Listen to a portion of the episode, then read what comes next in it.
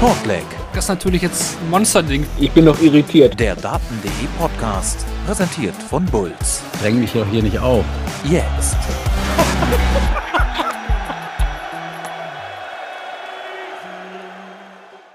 Ja, die Q-School 2024, sie ist gespielt und wir dürfen uns über drei neue deutsche Tourcard-Inhaber freuen. Lukas Wenig, Tim Wolters und Paul Krone stocken das deutsche Tourcard-Kontingent auf ganze neun Spieler auf. In der neuen Folge von Shortleg, dem Daten-D-Podcast präsentiert von Bulls, schauen wir auf die Woche in Kalka und in Milton Keynes.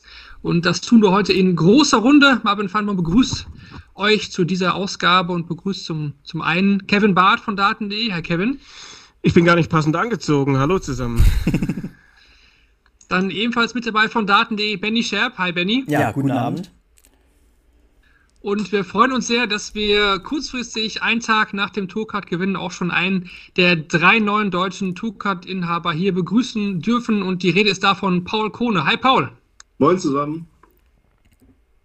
Ja, erstmal noch ja, herzlichen Glückwunsch an dich und erstmal auch vielen Dank, dass du so kurzfristig hier schon mit dabei bist. Es war nicht nur für uns, denke ich, nervenaufreibend, sondern auch für dich die ganzen Tage in Kalker. Und ja, wir freuen uns drauf, dass du uns hier ein paar Minuten auch ja, mit uns quatscht und die Tage noch so ein bisschen Revue passieren lässt. Ja, ich mich auch. Ich glaube, so richtig kann ich es auch noch nicht fassen, was, was die letzte Woche so passiert ist. Ich, vielleicht kann man dich als erstes fragen, mit welchen Erwartungen und Zielen du denn überhaupt nach Kalka gegangen bist. Also mit Erwartungen nicht. Natürlich, ich habe für mich auch gesagt, ich fahre nicht dahin, um keine Tourcard zu holen. Also ich wusste, meine Leistungen sind in Ordnung. Ich bin nicht davon ausgegangen, dass ich sie mir hole. Aber ich finde es mal komisch zu sagen, man fährt auf ein Turnier oder zu Q-School und will die nicht. Wir wollen euch natürlich auch einladen, hier bei Twitch wieder euch äh, ja, mit einzubringen in die Sendung, in die Folge. Schreibt gerne eure Fragen auch an Paul rein oder an uns jetzt auch, was die Q-School angeht. Wir werden die natürlich gerne immer mit, mit einbringen, falls ihr das jetzt hier im Nachgang hört als, als Podcast. Natürlich auch ein Danke für euch ans Einschalten. Ihr könnt Shortleg ja hören auf den verschiedenen Podcast-Plattformen, wie zum Beispiel Spotify oder Apple, Google Podcast. Und wenn ihr uns unterstützen wollt, ist das natürlich auch weiterhin möglich, zum Beispiel auf äh, Patreon und wenn ihr Fragen habt, auch gerne die Social Media Kanäle von, von Daten.de benutzen.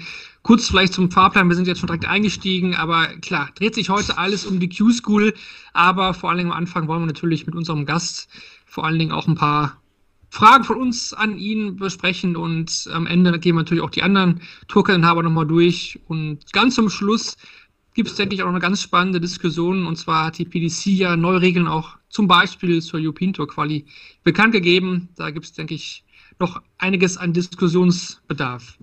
Ich, ich wollte nichts crashen. Ich war, ich war einfach schon voll drin. Du bist, bist so hyped. Ich bin auch immer noch äh, nach der ganzen Woche äh, Dart Connect, äh, ja, kriegst ja, kriegst ja gar nicht aus den Augen raus, aber ja, heute der erste Tag mal wieder ohne Dart Connect, das tut auch ganz, ganz gut. Aber ich würde sagen, Kevin, wir starten immer so mit der Standardfrage bei einem Gast, den wir hier noch nie hatten, Paul, und äh, deswegen auch die Frage an dich, weil es äh, viele bei dir vielleicht auch noch nicht wissen und ich weiß es auch noch nicht, wenn ich ehrlich bin. Äh, wie bist du überhaupt zum, zum Dartsport gekommen? Wann, wann war das? Seit wann bist du mit dem Dartsport im Kontakt? Also das, mit dem Dartsport generell in Kontakt ist eigentlich schon relativ früh gewesen. Ich glaube, das war, hat mein Vater mir mal ein altes Board geschenkt und Pfeile. Da ging es eher darum, das Rechnen zu lernen und nicht das Werfen. Ähm, und dann habe ich immer schon ein bisschen gespielt, nie viel mit Freunden, mal mit meinem Vater, immer mal wieder. Und dann hat sich das ähm, am Anfang meines Studiums habe ich dann auch ein Board mit nach Münster gebracht das bei uns hier im Wohnzimmer hängt. Also nicht genau das, aber das hängt ja auch schon jetzt eine Weile. Und da habe ich eigentlich äh, jede Woche mal ein bisschen gespielt. Und es wurde auch über die Zeit immer besser. Und irgendwann hat sich dann so vor ungefähr einem Jahr, habe ich mir dann gedacht, beziehungsweise hier in Münster ist auch ein Dartladen. Und als ich jedes Mal, als ich da war, habe ich 180 geworfen. Und irgendwann sagte der nette Besitzer mir dann mal, äh, wie wäre es denn mal, wenn du auf ein Turnier fährst oder in einen Verein gehst? Und dann hat sich das jetzt innerhalb vom Jahr so ein bisschen entwickelt. Das heißt, du studierst aktuell auch noch. Genau. Okay. Und in, in welche Richtung geht das? Also weiß nicht, Äh, ob man. Bauingenieurwesen. Okay. Ja, und du, du hast ja gerade schon angesprochen, ähm, das vergangene Jahr, das war ja irgendwie auch äh, vielleicht natürlich mit der Super League, ähm, da, da wurdest du das erste Mal in die breitere Öffn in der breiteren Öffentlichkeit auch bekannter, zumindest in der Darts-Bubble. Und ähm, ja, da kommt ja jetzt die Q-School äh, generell relativ früh und äh, direkt hat's hat's gereicht. Ähm, mit welcher Hoffnung bist du denn überhaupt äh, jetzt nach Kalka gefahren zur Q-School? Also wie gesagt, ich bin, ich bin damit hingefahren, nicht mit der Erwartung, mir eine Tourcard zu holen, aber natürlich hatte ich im Hinterkopf, dass ich, dass mein spielerisches Niveau gerade eigentlich sehr gut ist und ich habe mich auch gut gefühlt. Und es war jetzt nicht unabwegig für mich, das zu schaffen, aber ich habe es nicht erwartet. Also ich bin jetzt nicht damit hingegangen und habe gesagt, ich brauche die unbedingt. Gab es denn eine spezielle Vorbereitung, also dass du dann mehr gemacht hast? Es soll ja Leute geben, die vor der Q-School äh, oder vor wichtigen Turnieren das Training intensivieren. Es soll andere geben, die das nicht, nicht machen, die vielleicht dann im Fernsehen Experte sind, die einen Monat vorher Handball spielen und sich dabei verletzen. Ähm, äh, wie, wie, wie, wie bist du das angegangen? Also ich, ich muss sagen, ich habe so zwei Monate vorher habe ich schon mehr, also vielleicht nicht im Training mehr gespielt, aber auf jeden Fall zu mehr Turnieren gefahren. Also ich habe kleine Turniere auch unter der Woche teilweise mitgenommen, einfach nur um das Spielerische zu haben. Ähm, kurz vor der Q-School, muss ich sagen, war ich auch eine Woche krank, da habe ich im Grunde keinen Fall geworfen. Aber die letzte Woche habe ich dann nochmal, ich würde mal sagen, eine Stunde pro Tag gespielt, anderthalb vielleicht, ähm, um wieder reinzukommen, um die Woche auch aufzuholen. Wie wichtig war denn die von Benny gerade angesprochene Super League, dass du mal die Möglichkeit hattest, bei so einem PDC-Turnier, äh, ich sag mal, reinzuschnuppern, wenn man es überhaupt so formulieren kann, weil auch da geht man ja nicht nur hin, um einfach mal mitzuspielen. Nein, natürlich nicht. Ähm, es war eine, im Grunde war es die beste Vorbereitung für die Q-School, die ich hätte haben können. Ähm, da habe ich auch gemerkt, dass es spielerisch auch reichen kann, was ich spiele, um gute Spieler zu schlagen. Und auch, obwohl ich gegen Nico, ich will nicht sagen doof im Decider dann doch rausgeflogen bin, äh, eigentlich hatte ich ein gutes Gefühl danach, was auch bis zur Q-School nicht verflogen ist. So, jetzt müssen wir mal gucken. Marvin, wolltest du einmal? Ja, ich, ich bin ja noch, noch ein Stück vorher, ihr seid ja schon so tief drin, aber wir müssen über, über, ein, über ein, ein bestimmtes Turnier reden, weil es irgendwie ja auch schon im, im Jahr davor ja schon so viel Aufmerksamkeit gesorgt hat, im Nachhinein aber erst. Und zwar über diese schöne, Turnier, schönen Turniernamen Möbel Heinrich Stieldat Open. da standest du dieses letztes Jahr, muss man ja sagen, 2023 äh, gegen Steffen Siebmann, ja, im Finale, wenn das hier korrekt ist. Und das war ja eigentlich schon im Jahr davor die Geburtsstätte auch von, von Pascal Rupprecht, der da dann gegen, gegen Gaga verloren hat. Erzähl mal, was, was zu diesem Turnier. Müssen wir da jetzt jedes Jahr genau drauf schauen, weil er irgendwie unsere neuen deutschen Tourcard-Inhaber jedes Jahr im Finale stehen? Oder es, also eigentlich ist es ähm, durch einen Zufall entstanden, dass ich überhaupt hingefahren bin. Ein Bekannter hat mich gefragt, ob ich mit ihm das Doppel spielen will. Und dann habe ich gesagt, ja komm, mache ich. Habe mir ehrlich gesagt gar nicht angeguckt, wo das Turnier eigentlich ist und dass Hannover ja doch ein Stückchen von Münster aus ist. Ähm, und geplant war es eigentlich, dass ich mit ähm, zwei oder ein oder zwei anderen Kollegen aus Münster hinfahre. Bin dann tatsächlich doch alleine mit dem Rad in Münster in den Zug eingestiegen und äh, dann hingefahren. Ja, ich, was soll ich sagen? Es lief gut. Also ich habe äh, bis auf einzelne Spiele war ich sehr zufrieden und nach dem ersten Tag in die Goldrunde geschafft zu haben, war ich mehr als zufrieden.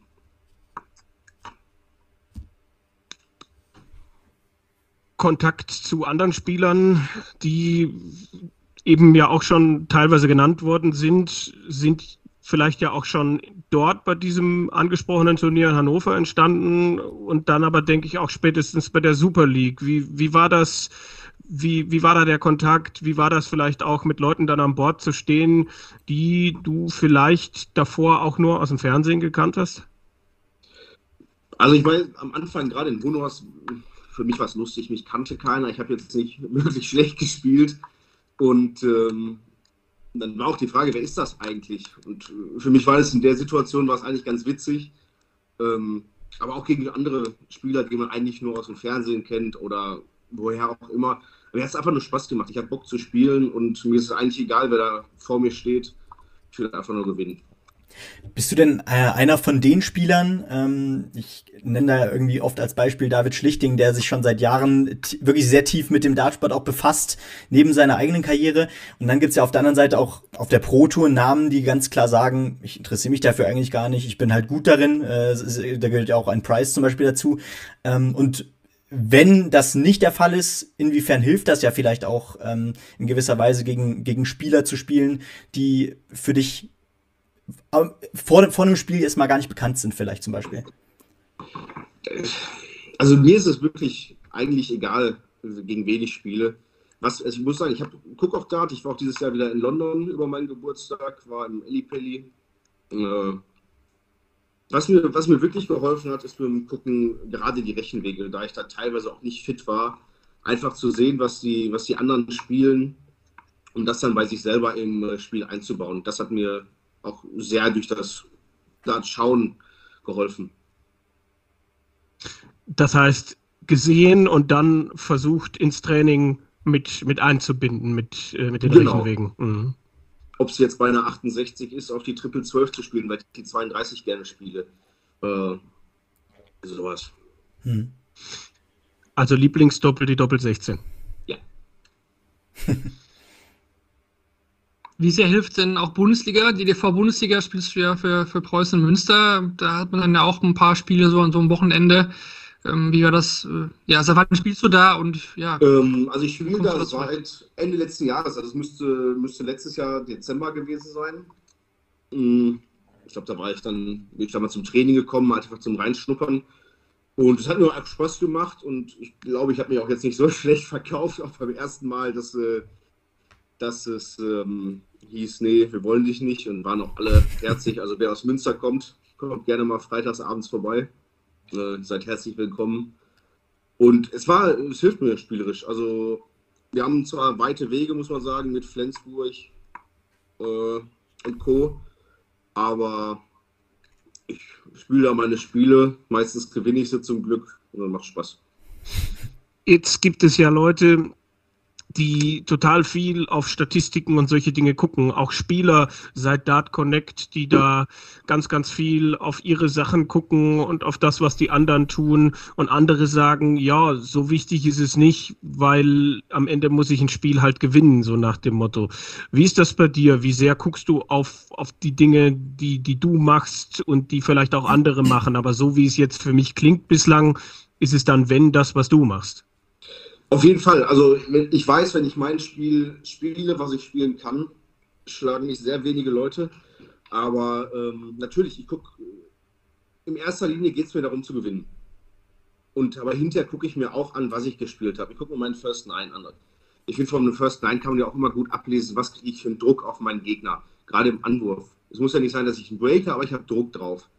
Ähm, was mein Gegner, das guck, zu gucken, was der Gegner das Spiel davor gespielt Ich finde das immer schwierig. Es kann einem manchmal auch nach hinten losgehen, weil ich, ist auch, es kommt ja auch von Spiel zu Spiel darauf an, was der Gegner spielt. Er kann ja das Spiel vor dir 75 spielen und du spielst gegen ihn, gehst mit, der, mit dem Mindset vielleicht in das Spiel, mit dem 80er durchzukommen und auf einmal spielt er gegen dich 85, 90 und du kommst vielleicht die ersten paar Lecks gar nicht rein. Was dann eigentlich auch als Fehler kommen könnte. Das heißt, wenn du dann bei so Turnieren jetzt unterwegs bist, bei der, wie, wie der Q-School, bist du jetzt nicht derjenige, der während dem Turnier da so viel rumdattelt und sich so Dinge anguckt, sondern spielen und dann wieder aufs nächste vorbereiten? Oder ja. wie war da würde deine Routine? Würde ich schon so sagen. Ich habe, also ich hab, muss wirklich sagen, ich habe sehr wenig eigentlich aufs, aufs Handy auch geguckt über die ganze Woche. Ähm, natürlich, ich, wenn man gucken muss, wann ich spielen muss, dann man guckt sich natürlich das Spiel davor an was ja meistens auch nicht direkt sein Gegner ist. Aber das ist eigentlich entspannt. Ich habe relativ wenig drauf geguckt. Da würde mich interessieren, ähm, wenn wir über First Nine und so, und so reden. Ich habe mir auch die Statistiken gerade nochmal von der Q-School generell angeschaut. Also das liest sich ja schon sehr, sehr ordentlich. So ein schöner 90er Schnitt über die ganzen Tage hinweg. Das sieht dann auch im Vergleich, ja, mit allen anderen, auch UK und EU, äh, ja, reicht das auf jeden Fall für eine Top 10. Auch sehr, sehr viele 180er, äh, 42 Stück. Ähm, würdest du auch im Scoring noch eher deine Stärken sehen oder? Nee, ich hab's so vor einem halben Jahr oder ein paar Monaten würde ich das so sagen. Aber mittlerweile finde ich mich, bis auf ein paar Situationen, aber ich glaube, das ist jeder mit sich dann nicht ganz so zufrieden, wenn er dann mal nicht reingeht. Aber es ist eigentlich ausgeglichen, wobei Scoring bei mir schon eigentlich dann die Macht ist. Ich, kann es irgendwie einfach, ich weiß auch nicht, wie ich es mache, aber äh, sie gehen dann doch häufiger mal rein. Wir hatten nämlich vor dann äh, müsste es ja auch dann jetzt. Äh, Ricardo geht in sein drittes Jahr, ne? Als Ricardo seine Tourkarte gewonnen hatte, war er auch bei uns zu Gast und hat er damals auch gesagt, ja, äh, Scoring ganz klar seine Stärke, im, im Score schlägt ihn eigentlich keiner. Wenn man jetzt so, wenn man jetzt so überlegt, äh, alle reden bei Ricardo jetzt immer über die äh, krasse Doppelstärke, die er aufgebaut hat. Also es kann sich auf jeden Fall auch. Ja, äh, bei ihm hat sich auf jeden Fall sehr geändert, muss man sagen.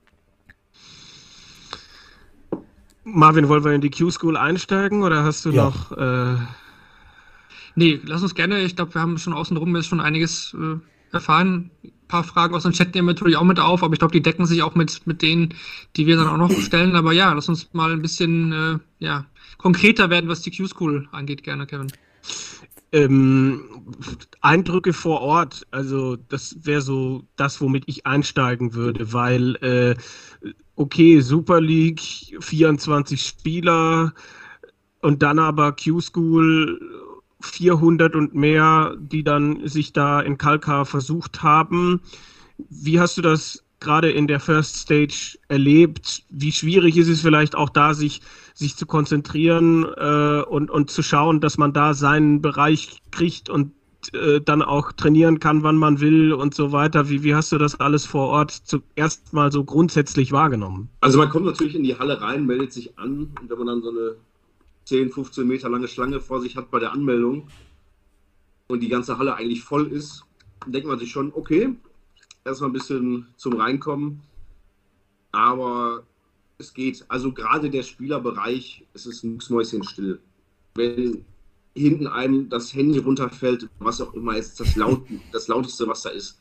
Die Atmosphäre zu spielen ist super und ich bin auch der Meinung, dass ich in so einer Atmosphäre besser spiele als zum Beispiel in der Kneipe wo daneben Musik läuft, wo geredet wird. Ähm, klar, was du meinst mit, mit, dem Einspielen, die Practice Boards, die waren voll. Da standen teilweise vier, fünf, sechs Leute. Und ein richtiges Einspielen ist es dann nicht. Also ich, du kriegst da keinen Rhythmus. Für mich war es jetzt nicht so schlimm, weil ich auch zwischen den Spielen eigentlich relativ selten mich noch einwerfe, sondern nur morgens dann eine halbe Stunde, Stunde. Jetzt in der zweiten Stage Stage ein bisschen mehr, weil es natürlich auch besser ging.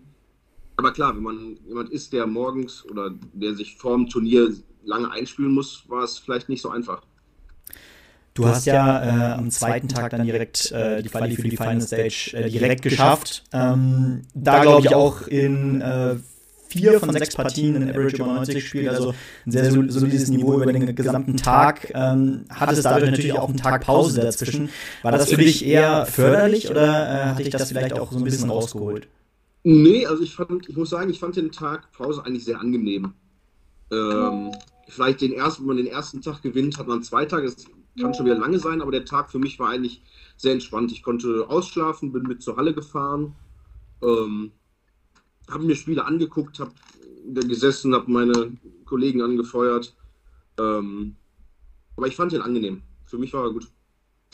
Das heißt, äh, da waren auch Leute dabei, mit denen du dann irgendwie gemeinsam unterwegs warst und man irgendwie auch als Gruppe äh, das Ganze gemacht hat und dann war es, ist es vielleicht auch nochmal einfacher, äh, so eine ganze Woche da vor Ort zu verbringen, als wenn man irgendwie gar keinen kennt? Ja, auf jeden Fall. Also das, äh, ich war mit äh, René Adams, Pascal Virotius, Paul Behrens, hatten wir eine Ferienwohnung, ungefähr eine Viertelstunde von dem äh, Spielort entfernt. Es macht einfach Spaß. Also man hat, man unterhält sich, man hat Spaß, vielleicht man tauscht sich auch mal sein Spiel aus. Vielleicht sehen die anderen auch in dem Moment Dinge, die man vielleicht verbessern kann in dem Spiel von sich selber oder auch von den anderen natürlich. Also es ist angenehmer. Man, man saß nie alleine, man man sieht die Leute, die hinter einem stehen, wird dadurch auch nochmal gepusht. Also das ist, kann ich jedem nur empfehlen, da nicht alleine anzureisen, sondern ein paar Bekannte oder vielleicht zumindest diesen einen Bekannten, den man auch als Nichtspieler ja mit reinnehmen darf, äh, mitzunehmen.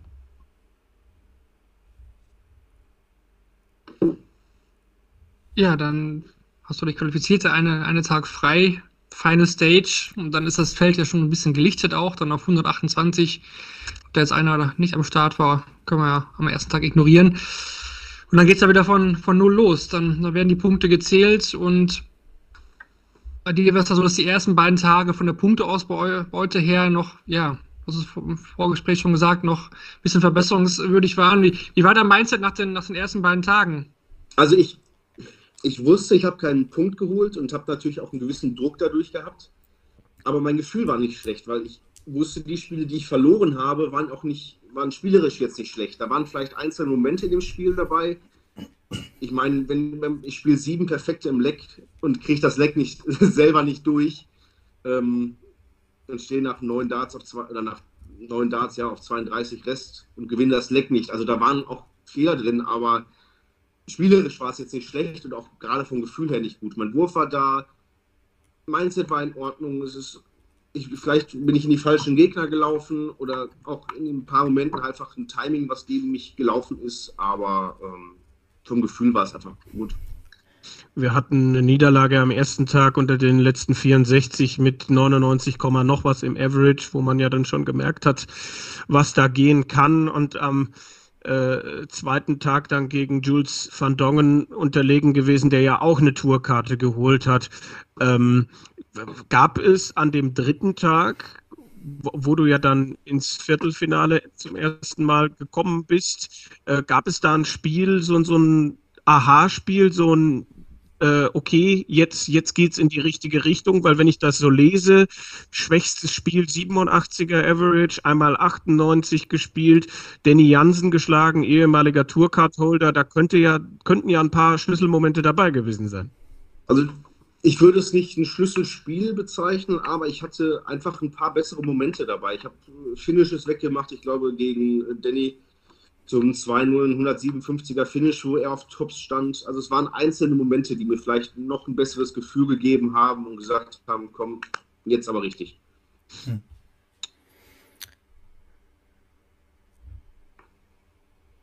Ihr, ihr, dürft auch, alles Gute. Ja, genau.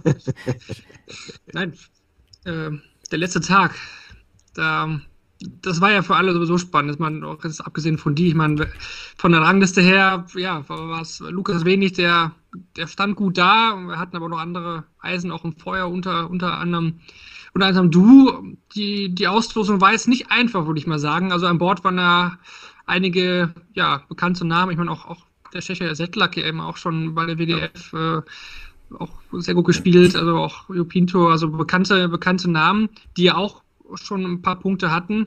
Wie war, wie war da deine Gedanken vom, vom Tag? Wusstest du, okay, ich muss äh, ungefähr die, die Runde erreichen? Also oder, oder wann war der klar, dass du die Tourkarte auch hast?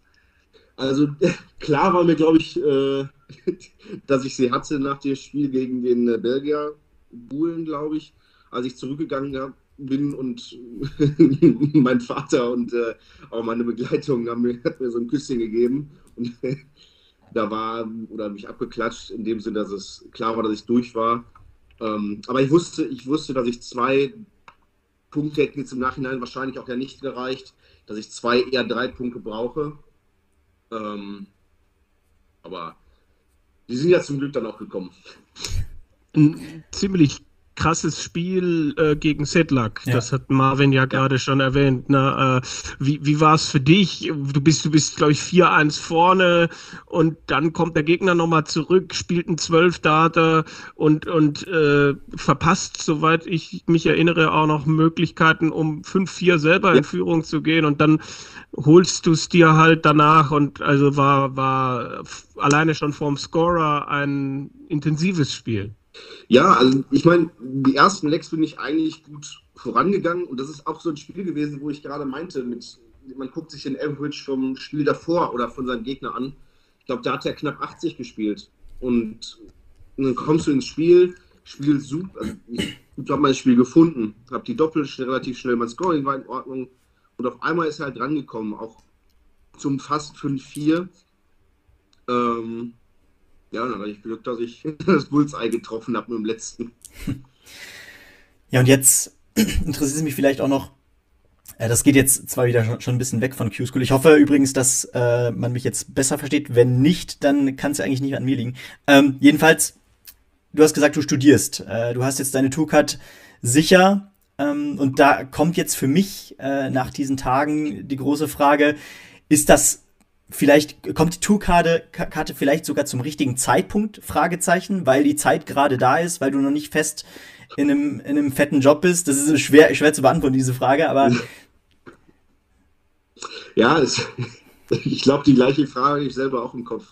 ähm, so richtig habe ich es auch, ich will so langsam habe ich es realisiert, dass ich es habe, aber ähm, das kommt jetzt alles. Ich muss, setze mich auch noch mit meinem Vater zusammen, mhm. mit äh, 180, wie wir das jetzt alles genau ähm, regeln. Aber das wird. Das heißt, du, du hast ja auch gesagt, du gehst da hin und wenn du da hingehst, dann spielst du auch nicht mit, nur dass du mitgespielt hast, sondern äh, willst die Karte dann schon auch haben. Und dann hast du die Karte jetzt und jetzt hat ja die PDC auch Regeln geändert, sprich deutlich mehr Turniere unter der Woche. Ähm, ich glaube, es ist zu viel verlangt, jetzt sich hinzusetzen und zu sagen, mein Plan ist der, du hast es ja gerade gesagt, da werden noch Gespräche geführt, aber prinzipiell bist du dann schon jemand, der versuchen möchte. Ich will sie spielen, auf jeden Fall. Okay. Mhm. Also ja, auch die... Pro Tour und wenn es äh, passt, dann auch noch die Development Tour oder ich geht mein, ja auch noch ein Jahr bei dir. Genau, ich habe das war eigentlich auch mein Plan für dieses Jahr, Development Tour zu spielen, auf jeden Fall. Ähm, ich glaube, es wäre es wär doof, sie im letzten Jahr jetzt als Spielpraxis einfach auch zu sehen, ähm, nicht mitzunehmen. Hm. Vielleicht nicht da in diesem Fall dann jedes Turnier, aber zumindest den Großteil. Hättest du sonst Next Gen gespielt? Nur so eine Zwischenfrage. Ähm, ich wollte sie mir eigentlich holen. Ich wollte sie mir für die 450 holen. Dann ging meine Zahlungsmethode nicht durch und dann habe ich gesagt, nee, kommt dann nicht. Der gute Impuls, ja. Ist ja auch eine Geschichte, Wahnsinn. Hat alles seine Gründe gehabt. Ja, es, ja, es sollte so sein, offensichtlich. Vielleicht gar nicht so schlecht gewesen. Wie sieht es denn mit den, den Zielen fürs erste Tukat, ja aus? Ist es erstmal ankommen, weil dann laufen dir ja auch nochmal ganz andere Menschen da über den Weg bei diesen, bei diesen Turnieren oder sagst du, nee, also wenn ich jetzt schon die Karte habe, dann ist auch schon die WM-Quali im ersten Jahr irgendwie das Ziel oder gehst du da erstmal ganz entspannt ran?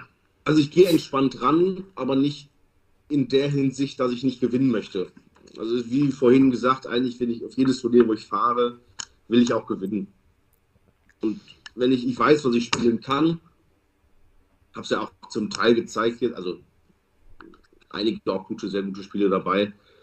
Ähm, ich werde natürlich probieren, jedes Turnier so weit zu kommen, wie es geht. Aber das heißt, wir haben äh, noch nicht alles von dir gesehen. also 101 ist jetzt nicht mein A-Game. Das äh, ist nicht so. Das heißt, im Training sind da nochmal 10, 15 Punkte. Nein, oben. das nicht. Nee, also, okay. also mal im Training ist es über 90. Okay, also ah, so rum. bin okay. ich über 90, habe aber auch Spiele dabei um die 105 Regionen. Es ist jetzt nicht so, dass ich zu Hause nur 120 spiele und 13 neuen Data werfe am Gut, Tag. Ähm, da habe ich übrigens auch noch keinen von geworfen, mal abgesehen davon, aber äh, Kommt auch noch. Vorbilder? Hast du da welche, ob in Deutschland oder sonst wo? Nicht wirklich. Also ich, ich, ich spiele ja auch selber relativ lange Spitzen, muss ich dazu sagen, mit 50 Millimetern.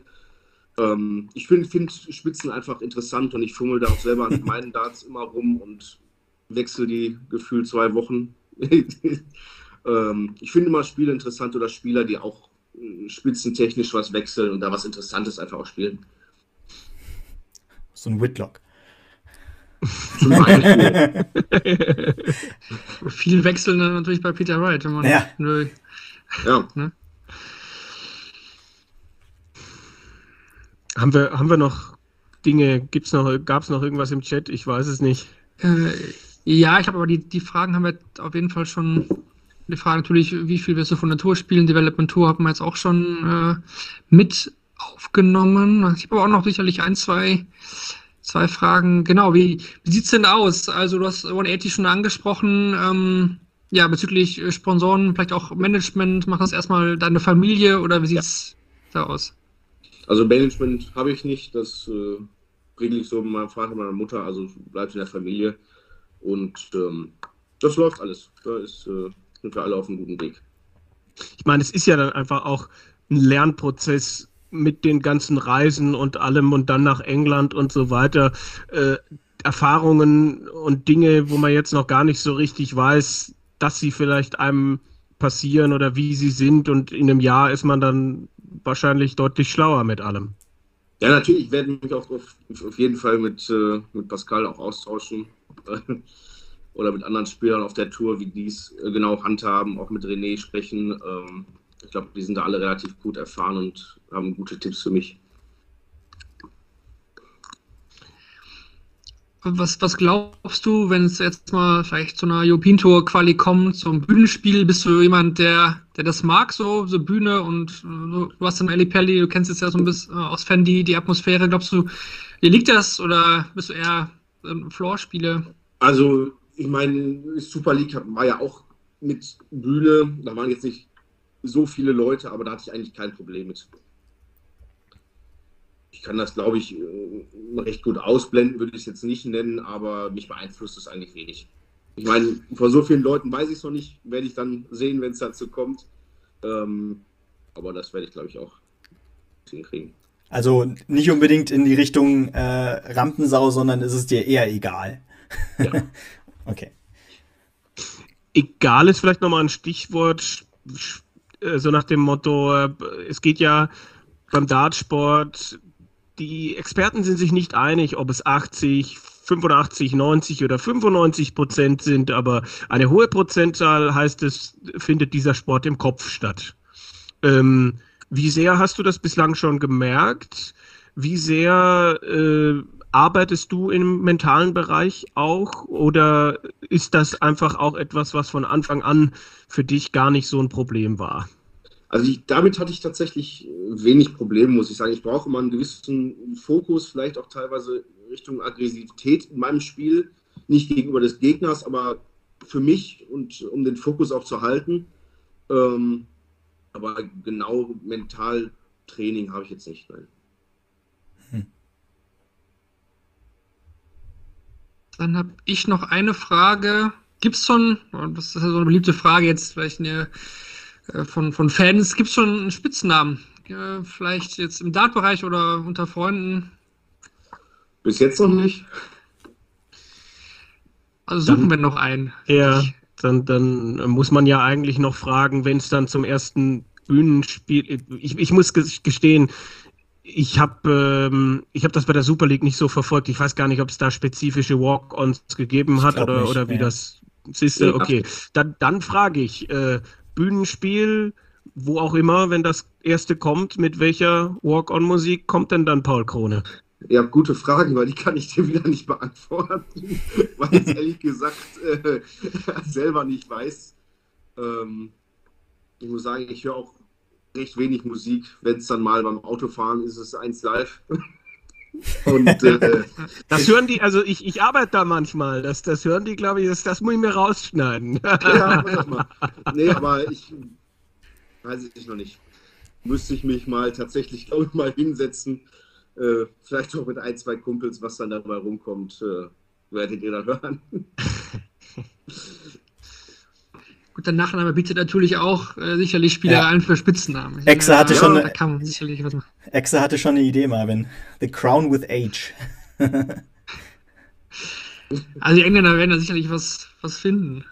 wenn es da dann soweit ist. Das King, King Krone. Ja, King Kong. Oh Gott.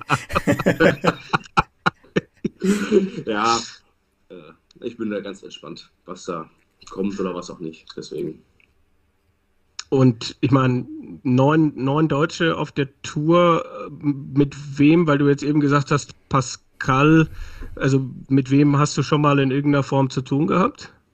Also ich muss sagen, die meisten eigentlich nur Super League äh, mit Pascal oder äh, Daniel, wer auch immer darum gelaufen ist, aber Mhm. sonst so richtig Kontakt nicht. Ich, muss ich sagen, ist noch nicht äh, viel da gewesen. Aber das, das kommt ja jetzt. Dann hast du auch ein paar Wochen Zeit. Wie, Ja. wie willst du das, die, die Zeit dann bis, bis zum ersten Player Championship dann, dann verbringen? Willst du das auch sagen, okay, bisschen mehr Training dann auch ja, vielleicht? auf jeden Fall. Ich glaube, dafür muss ich mein Spiel doch nochmal einen Ticken anheben. Äh, was ich jetzt aber auch nicht glaube, was jetzt unmöglich ist. Ähm, aber da werde ich mir auch einen Plan machen, jetzt die Woche, wie das genau weitergeht, ähm, dass ich so gut umsetzen kann. Bist du dann jemand, der sich auch Trainingspartner suchen könnte? Also Auf jeden wer Fall. auch immer, also ich ja. hab, äh, ich fahre auch, muss ich auch dazu sagen, ich fahre auch hier in der Gegend, ich weiß nicht, ob ihr das äh, kennt, diese FTS-Turniere gibt es hier häufig mal, das sind dann immer so 20, 15 bis 25 Leute. Mhm. Und dann fahre ich da auch hin, einfach vielleicht gar nicht um diese Ranglistenpunkte mitzunehmen, sondern einfach um gegen andere zu spielen, vielleicht auch andere Rhythmen zu haben von den Spielern, mal ein sehr schneller Spieler, mal ein sehr langsamer, um sich da auch selber nicht anzupassen, aber zu wissen, wie man damit umgehen muss. Wie groß waren denn da die Unterschiede bei der Q-School beim Rhythmus? Also ich habe gegen Liam gespielt, der jetzt nicht sonderlich langsam gespielt hat, also alles in Ordnung. Ähm, gegen schnellere Spieler war alles dabei.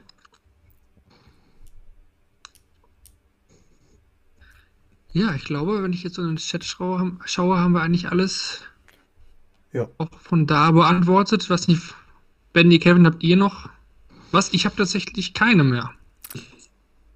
Nö, das wäre glaube ich, bei mir auch. Ja, also ich meine, wer einmal hier war, war oft nicht zum letzten Mal hier. Also wir werden, werden dich im Auge behalten und äh, Sehr gut. äh, ja, schön, dass das so kurzfristig geklappt hat. Also das, das, äh, wir, wir haben noch gestern Abend noch nicht gewusst, wie es ist, ob wir zu dritt sitzen oder ob wir doch äh, einen der Tourcard-Gewinner haben. Und äh, ja, ist natürlich toll, dass äh, wir dich dann mit so frischen Eindrücken dann hier haben konnten. Nee, gerne, hat äh, sehr viel Spaß gemacht. Vielen Dank. Ja, danke dir, Paul. Wir Danke. machen dann, genau, du kannst einfach noch viel rausgehen. Spaß. Äh, Ja, wir hören Wir uns. hören uns. Dankeschön. Mach es gut. Ciao. Ciao. Ja, wir sind wieder zurück und reden jetzt neben Paul Krone noch über die weiteren deutschen Tourcard-Inhaber, über die neuen und natürlich auch über die weiteren Gewinner der Tourkarte, die es so in den letzten Tagen jetzt dann in Kalka und Milton Keynes gegeben hat. Insgesamt sind es nämlich äh, 31 neue Tourkarteninhaber geworden, 17 in Kalka und 14 in Milton Keynes. Als kleiner Side-Fact, sieben der Top 10 der aktuellen WDF-Rangliste. Beziehungsweise die wurde jetzt heute Morgen, glaube ich, wieder aktualisiert und die rausgeschmissen, die jetzt eine Tourkarte haben, aber sagt dann vielleicht auch schon ein bisschen zumindest was aus. Ich denke, wir sollten erstmal reden über die weiteren beiden neuen Deutschen. Da haben wir einmal Kevin Lukas Wenig und dann, ja, ich bin ehrlich, habe den Namen vorher auch noch nie gehört. Tim Wolters. Wie sieht es da bei Ja. dir aus? Hast, hast du das vernommen? Ich meine, wir können auch gerne erst mit Lukas anfangen, wie du magst. Ich, ich, Lukas ist vielleicht der, also ich, ich hätte jetzt mal mit ihm angefangen. Ähm, er, er ja jemand, der seit Jahren das versucht, bei dem man dann ja den Eindruck hatte, er konnte dann länger sein Potenzial nicht abrufen. Dann gab es mal ein starkes European Tour Wochenende, wo er den Sonntag erreicht hat. Dann aber auch wieder lief es nicht so gut. Ich, ich fand dann die Super League gar nicht so schlecht. Und jetzt bei der Q-School haben sich ja schon auch gute, solide und vielleicht auch weniger gute Leistungen abgewechselt. Ne? Am ersten Tag direkt ins Viertelfinale gegangen, aber verspielt da halt eine 5 zu 3 Führung, wo ich dann zwischendurch gedacht habe, wenn es nicht reicht, dann ist es vielleicht dieses Spiel gewesen. Ähm, am zweiten Tag fand ich ihn von den Werten her am stärksten, wo er in die letzten 32 gekommen ist. Aber dann rennt er halt in einen starken Stefan Belmont, der da 105 spielt gegen ihn. Und gegen Belmont verliert er dann auch einen Tag später. Und das war halt wirklich ein schwaches Spiel. Vielleicht eines seiner schwächsten insgesamt. Aber er kämpft sich dann halt zurück. Er weiß, dass letztlich dann halt zwei Punkte es noch wahrscheinlich sein mussten. Und dann erreicht er eben genau dieses Achtelfinale, spielt unter anderem 94, ansonsten 86 und 87 und gewinnt die Spiele, die er gewinnen muss. Und ähm, ich glaube schon, dass das jemand ist, der, der das Spiel noch ein bisschen anheben muss, vielleicht noch mal ein bisschen mehr als Paul Krone. Aber ich glaube auch, dass dieser Tourkartengewinn bei Lou was freisetzen kann. Also, dass da dann eine Erleichterung da ist, die er dann entsprechend spielerisch auch ummünzen kann. Ja, da würde ich mich auch nochmal ansetzen wollen. Benny, wir haben Jahre lang jetzt, in den letzten Jahren immer über Lukas wenig vor der Q-School gesprochen, gesagt, ja, das müsste aus deutscher Sicht einer sein, dem man das absolut zutrauen kann. Ich meine, er ist ja auch schon öfter auch mal nachgerückt auf der Proto und hat da ja auch bewiesen, dass er mithalten kann. Und wir hatten immer so, ja, gesagt, Embi, ja, hat es nicht geschafft, bei der Q-School das irgendwie durchzuziehen. Man hatte das Gefühl, er ist gehemmt. Kevin sprach ja auch gerade schon davon. Das kann, kann was freisetzen bei ihm jetzt. Man, diese, diese Hürde ist jetzt ja genommen. Was glaubst du? Also, ich bin da auch eigentlich echt positiv, muss ich sagen. Ich glaube auch, dass er da jetzt echt den Rückenwind mitnimmt, weil äh, wie er sich diese Tourcard gesichert hat, äh, das war dann ja doch irgendwie beeindruckend. Äh, ich stimme dir da auch zu, Kevin. Ähm, ich kann äh, diese harte Niederlage, Niederlage gegen Belmont am zweiten Tag der Final Stage, äh, da könnte ich noch äh, diese Niederlage an Tag eins der First Stage gegen John Michael in den letzten 64 erwähnen, wo John Michael plötzlich 100 im Average spielt. Äh, zuvor hat wenig äh, Van der Waal geschlagen mit einem starken Spiel. Also ähm, da wäre es wahrscheinlich auch schon weitergegangen. Der letzte Tag der First Stage, der letzte Tag der Final Stage, unter größtem Druck entstehen Diamanten, sagt man ja so oft, und es war offensichtlich bei wenig diesmal nicht anders. Äh, er brauchte an diesem letzten Tag mindestens ein Achtelfinale. Er spielt das Achtelfinale. Er braucht in der First Stage äh, wahrscheinlich dann äh, ja nochmal eine letzte 64 oder vielleicht sogar letzte 32, holt die vier Siege und kommt in die letzten 32. Also ähm, da waren dann auch echt gute Spiele dabei, äh, gerade auch am letzten Tag. Äh, das war, da, da hat er vor allem mit Konstanz geglänzt. Und ähm, ich glaube auch, dass er äh, wirklich diesen Rückenwind jetzt auch mit auf die Proto nehmen kann, weil jetzt ist endlich diese Hürde gebrochen und ähm, ja, ich habe ein gutes Gefühl. Ja, und dann haben wir jetzt noch Tim Wolters. Ja, ein bisschen versucht wir so zusammenzusuchen. Also Ex hat ja gerade auch nochmal auch in den Chat geschrieben, dass er, dass er viel in, in Holland spielt und auch online hatten wir ja auch rausgefunden. Aber trotzdem kam diese Tourkarte ja völlig aus dem Nichts. Ähm, so ein bisschen Ruprecht-Vibes kann man da ja schon kriegen, Kevin. Ja. Ähm, was ja aufgefallen ist, sind ja wirklich viele, viele High-Finishes dann auch mhm. in den wirklich entscheidenden Momenten. Und äh, ich meine, das Spiel ist am letzten Tag gegen den Pol Miroslav Guziecki. Ich hoffe, ich spreche es richtig aus. 0 zu 4 zurückgelegen, 2 zu 5 zurückgelegen, Matchstarts überstanden, am Ende dann aber auch eben ganz entscheidend gecheckt, die 89 da zum 6 zu 5 Sieg. Das deutet ja schon darauf hin, dass da irgendetwas sein muss, was gar nicht so schlecht ist. Ja, also da war ganz viel Timing da an diesem Wochenende. Das, das haben wir äh, immer wieder schon bei Spielern festgestellt. Vor ein paar Jahren haben wir da auch schon mal, glaube ich, über Fabian Schmutzler gesprochen. An seinem Durchbruch-Wochenende auf der Development Tour waren auch, glaube ich, viele gute Finishes dabei. Und äh, ja, Tim, Tim Wolters, er ist 28 Jahre alt, äh, spielt viel in der Niederlande, das habe ich auch mitbekommen. Und äh, ja, ist halt dann auch, ich meine, wir haben halt in Deutschland auch ein System, wo so jemand dann halt auch ich sag mal, durchrutschen kann. Also es, es gibt keine Zusammenarbeit zwischen PDC und WDF, das wissen wir alle. Es gibt keine Zusammenarbeit zwischen DDV und PDC Europe. Äh, die PDC Europe sagt, wir, wir wollen bewusst kein Geld in eine Akademie stecken. Ja, warum? Weil sie da am Ende Minus machen. Wenn sie aber das Goldeselprinzip anwenden, sprich, wir kacken einfach auf einen Haufen, und immer weiter und immer weiter und da wird schon ab und zu mal Gold dabei sein, dann kann man damit natürlich halbwegs gut fahren. Aber dann gibt es halt Spieler, die trotzdem durchrutschen. Das war Pascal Ruprecht und das war jetzt eben auch Tim Wolters, der dann halt jetzt hier zur Q-School kommt und durchkommt. Na, am ersten Tag knappe 5 zu 6 Auftaktniederlage in der Final Stage und dann der zweite Tag gab dann die Richtung vor, erreicht das Viertelfinale, unter anderem 97er Average gespielt und ein Sieg gegen Rusty Jake Rodriguez. Ja. Das, das kommt dann nicht von ungefähr. Äh, Tag 3 wieder keine Punkte, letzte 64, Niederlage trotz 90er Average.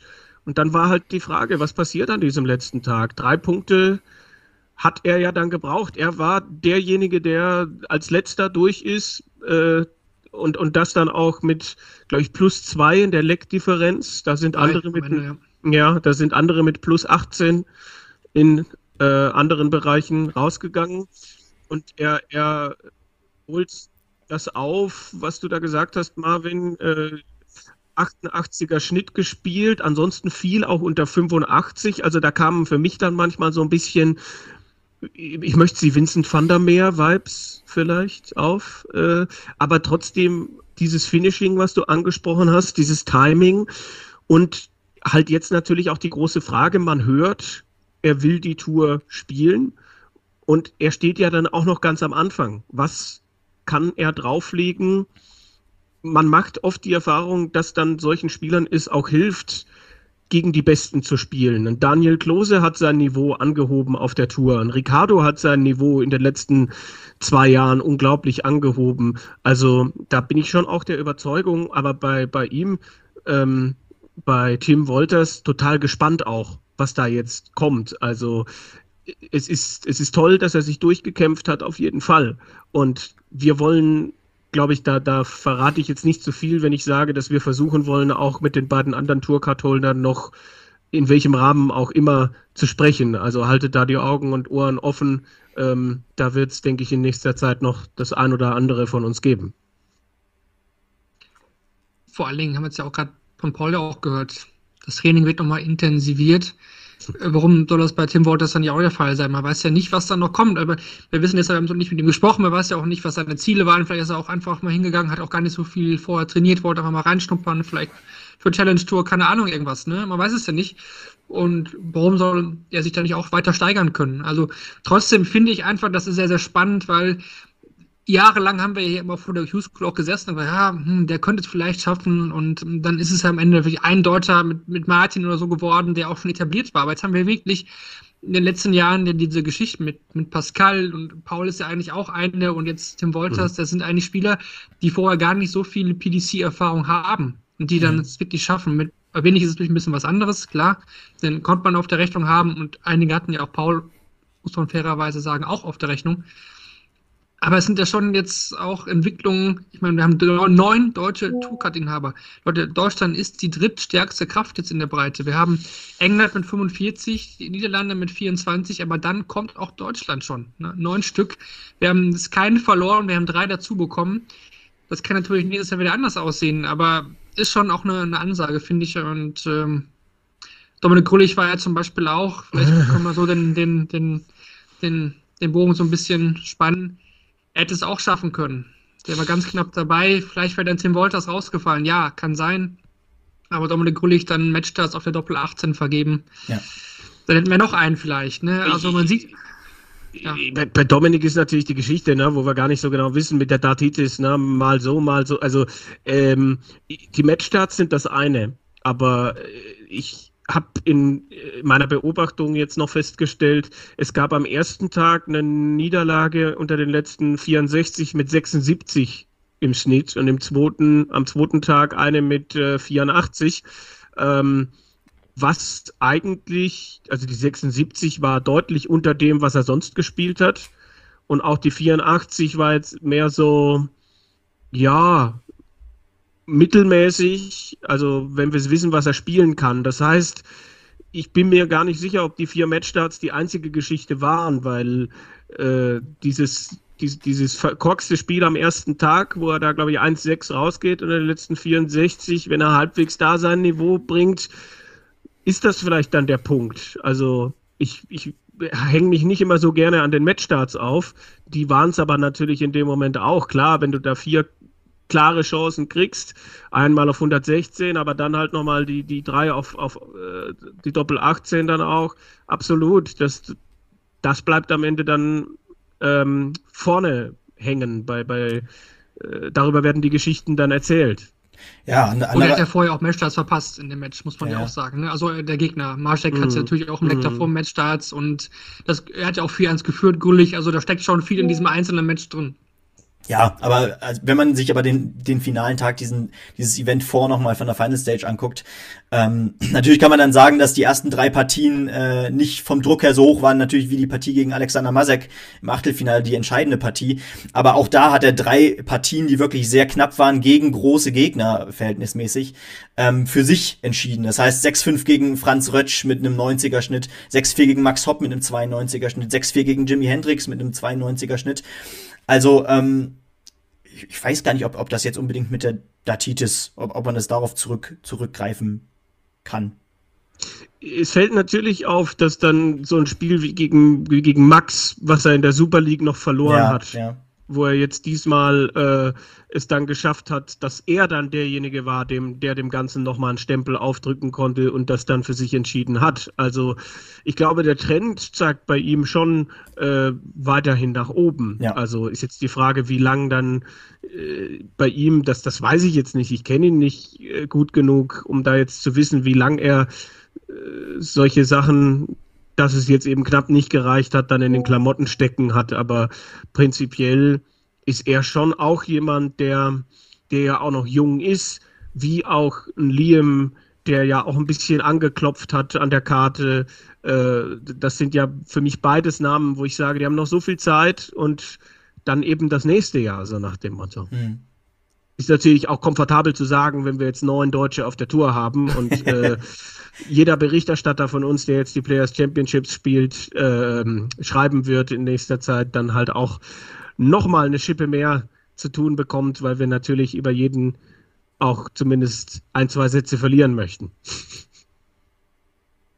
Dann würde ich vorschlagen, gehen wir nochmal die ganzen anderen Tagessieger vielleicht erstmal durch. Wir hatten am ersten Tag in Kalka Martijn Dracht, der Niederländer. Letztes Jahr Achtelfinale in Kiel auf der European Tour, ein Challenge Tour. Finale finde ich trotzdem als Tagessieger, vor allem an Tag 1, finde ich schon eine kleine Überraschung, weil er die jetzt nicht mitgerechnet. Also klar, der Name ist schon jetzt bekannt gewesen, aber als hatte ich jetzt nicht auf der Rechnung, was die Nein. Tourkarte angeht. Das sieht dann bei Jede Klaassen, denke ich, schon ein bisschen anders aus. Ich denke, so Klaassen muss man nicht mehr viel, viel sagen. Ein Rückkehrer äh, nach 2021 war die Karte weg, ja, auch ein paar Jahre jetzt ohne gewesen. Und äh, ja, Andy Bartens, ich glaube, das war ja mit der Top-Favorit, der Top-Favorit, hat sich aber schwer getan, fand ich schon überraschend. Ja. Aber dass der jetzt die Karte hat, freut mich. Ich glaube, das ist ein bisschen wie bei Lukas Wenig, wenn ich ehrlich bin. Ähm, der hat die letzten Jahre ja Q-School auch sich immer schwer getan. Und oft gesagt, Bartens äh, müsste es eigentlich machen. Der amtierende WDF-Weltmeister. Dann aber auch dann am dritten Tag dann auch wirklich gut gespielt. Ne? Und äh, ja, und dann noch mit seinem Run am letzten Tag auf der letzten Rille durchgekommen. 2016 hat er es schon mal geschafft. Jeffrey de Graaf, der Schwede, der Niederländer, der jetzt für Schweden startet, wie man es mag. Auch ein bekannter, bekannter Mann. Also da fällt mir dann doch eher bei Dracht auf, dass das so ein, so ein Tagessieger ist, den ich jetzt mhm. eher nicht auf der Rechnung gehabt hätte. Bartens hat ja dann auch ähm, noch, hing dann ja auch noch an der Herz-Lungen-Maschine Unterbuchner. Ja, genau, das wollte ich gerade auch sagen. Also, äh, aber da fand ich es dann beeindruckend, wie Bartens dann nach diesem äh, Schlag, ja, nach diesem beinahe K.O. am dritten Tag, wie, wie er es danach runtergespielt hat. Also ja. das, äh, so die, die, die Klasse hat sich dann da gezeigt. Und äh, bei Dracht, der hat gute Spiele gemacht und dann am Schluss aber dann schon sich auch irgendwie so ein bisschen durchgewirkt. Also dieses Spiel gegen gegen Lukas, äh, wo Lukas plötzlich das Scoren aufhört, Dracht auch nicht wirklich gut spielt, dann aber zwischendurch dieses, äh, was war das, 146er oder was das war, zum 12 Data dann plötzlich raushaut. Ähm, und, und dann auch dieses Finale, wo man dann doch eher Landmann als Favoriten gesehen hätte, der dann diese Führung hergibt und Dracht sagt halt äh, Danke well und äh, nimmt sich das dann irgendwie noch. Und am zweiten Tag war natürlich ein spektakuläres Endspiel zwischen Jelle und Benjamin äh, Drüreus, wo sie dann beide auf 81 nach 9 stehen beim, beim 5-5 und äh, Jelle dann den Elver spielt und sich dann das Beste zum Schluss aufhebt. Also was auch zeigt, welches Potenzial er dann irgendwie noch hat. Und am letzten Tag der Graf, ja, der, soweit ich weiß, musste der Genau. den Tagessieg holen. Der musste weil voll durchgehen. ansonsten hätten wir Wesley Plaisir auf der, auf der Tour gehabt. Ne? Damian Mohl, Damian Mohl. Ach, Entschuldigung. Stimmt, ja. Ja, aber Da also, hätte Van der Waal hätte noch Schützenhilfe leisten können. Jitze Van der Waal. Hätte er gewonnen, dann hätte wir Mohl dabei und der Graf nicht, genau. Aber was ja, was ja da auffällt, jetzt gerade bei Bartens, genau, äh, vielleicht kann man das mal kurz erklären, der lag ja 4-0 hinten gegen Unterbuhner an Tag 3. Ähm, hat am Tag zuvor in Runde 2 oder 1 gegen Unterbuhner verloren, stand bei 0 Punkten. Und ab diesem Zeitpunkt dreht er aber mal sowas von durch. Ähm, über den ganzen Tag, das war echt Wahnsinn. Ähm, aber grundsätzlich finde ich es interessant, wenn man jetzt auf diese vier Tage nochmal schaut, dass am Ende, ich habe es mir extra rausgeschrieben, die Nummer 1, 2, 4, 5, 6, 9 und 10 des WDF-Rankings äh, eine Tourcard bekommen hat. Das heißt, das ist einmal Bartens, Klaassen, Haupai Pur als erster Neuseeländer natürlich, äh, Luke Littler schon vorher natürlich, äh, James Her Harrell, ähm, Chris Landmann und Danny Lobby, äh, allesamt in den Top 10 des WDF-Rankings. Und jetzt, äh, ja, Tourcard-Holder. Kann man natürlich die Frage stellen, ähm, ist das der WDF-Effekt, den man sich gewünscht hat? Ich glaube, dass die WDF insgesamt eine gute Arbeit macht und dass äh, es schon auch gut ist, dass es sie gibt. Man kann über, über Fehler im System reden, über äh, Ausrichter, die sich selber näher sind als es gibt halt Ausrichter, die sagen, ja, wir, wir spielen alle Preisgelder aus und dann gibt es eben welche, die finanzieren sich äh, mit einem großen WDF-Turnier halt dann ihre Verbandskosten und haben dann halt nicht so viele Preisgelder, die sie ausschütten. Ähm, das sind jetzt natürlich Dinge, die man bei der WDF immer diskutieren kann, aber ich glaube, auch für einen Jelle Klaassen, der ja jemand war, der in den zwei Jahren jetzt ohne PDC-Tourkarte dieses WDF-System bis zum Erbrechen in Anführungsstrichen durchgespielt hat und überall hingefahren ist, äh, bietet das dann einfach auch Möglichkeiten und das kann dann so eine Einladungsserie wie Modus oder wie sie auch immer heißt, eben einfach nur begrenzt bieten. WDF, das sind offene Turniere, da kann jeder hin ähm, und ich finde schon, dass die nach wie vor ihre Daseinsberechtigung Ja. haben und äh, fand das jetzt schon ein Statement, dass da sieben der Top Ten ähm, zur PDC gehen, auch wenn man dann natürlich in zwei Jahren mal gucken muss, wo die Herren dann stehen. Also Bartens kann ich mir vorstellen, dass der äh, schön eine Rolle spielt. Äh, Jelle, Jelle vielleicht, dass der sich wieder etabliert. Ich bin mir aber nicht bei allen sicher, ob das, ob das so gelingt. Es, es sind spannende Namen, definitiv, mit, mit Puha, der ja, glaube ich, schon seit Jahren das versucht. Und wir müssen natürlich auch noch über Michele Toretta sprechen. Mhm. Ja, äh, lass uns die Namen nochmal durchgehen. Also ich habe jetzt auch nochmal hier jetzt alle, alle parat. Also Benny und Kevin hat jetzt schon gesagt, Haupai Pua ist erster Neuseeländer äh, mit dabei, aber wir haben auch einige Rückkehrer oder einige Spieler, die sich die Karte direkt wiedergeholt haben. Ne? Jules van Dongen, keine Überraschung. Radek Schaganski, vor allem nach seinem Proto-Sieg da auch äh, ja, schon erwartbar gewesen, dass der sich die Karte direkt wiederholt. Äh, genauso bei Mario van den Bochrade. Ja. Dann äh, auch Chris Landmann, mittlerweile echt ein etablierter Spieler. Ich denke, auch da konnte man durchaus mit rechnen. Mir auch gar kein Name war Patrick Gerards äh, aus den Niederlanden. Für mich total überraschend. Da würde ich auch mal ein Fragezeichen hintersetzen, wie gut der sich denn eigentlich dann, dann halten kann auf der Tour. Der hat irgendwie seine Punkte so gesammelt. Ja. Jitze van der Waal, auch ein weiterer Niederländer, hat schon mal ein Challenge Tour Turnier gewonnen. Weiß ich auch nicht. Development Tour Finale, aber ob das äh, auf Dauer so stark sein wird, bin ich auch eher ein bisschen skeptisch. Äh, Benjamin True-Reus, ja, das Talent aus Dänemark, hat beim World Cup überzeugt. Da muss man auch mal abwarten. Also der hat ja auch schon mal gezeigt, was er kann. Ich glaube, auch da wird die Frage sein, wie konstant kann er das bringen. Und äh, ja, Thibaut Ficol war jetzt ja fast auch nur noch Formsache. Er musste auch kämpfen, das auf jeden Fall, aber er war für mich schon immer der bessere Franzose. Eigentlich ein Witz, dass Labre die Tourkarte vor ihm hatte, aber jetzt haben wir sogar zwei ja. Franzosen ja. auf der Tour. Also das ist auch sehr interessant. Ja, und die drei Deutschen sowieso. Und eben Michele Toretta, der erste Italiener mit einer Tourkarte. Auch das, das, hätte, das hätte halt auch easy Patrick Tringler sein können. Das stimmt, ja. Der dann schon in, in den falschen Momenten, also äh, Touretta hat jetzt nicht äh, das Blaue vom Himmel runtergespielt. Da bin ich sehr, also ich, ich finde die, die neuen Nationen, ich finde das total spannend und auch bin da grundsätzlich echt ähm, zufrieden mit, mit dem, was wir da bekommen haben bei der Q-School und freue mich sehr drauf und bin echt gespannt, wie die sich jetzt entwickeln. Du hast es gesagt, ein Reus, ein Touretta, ein Puha, das sind für mich so spannende Namen.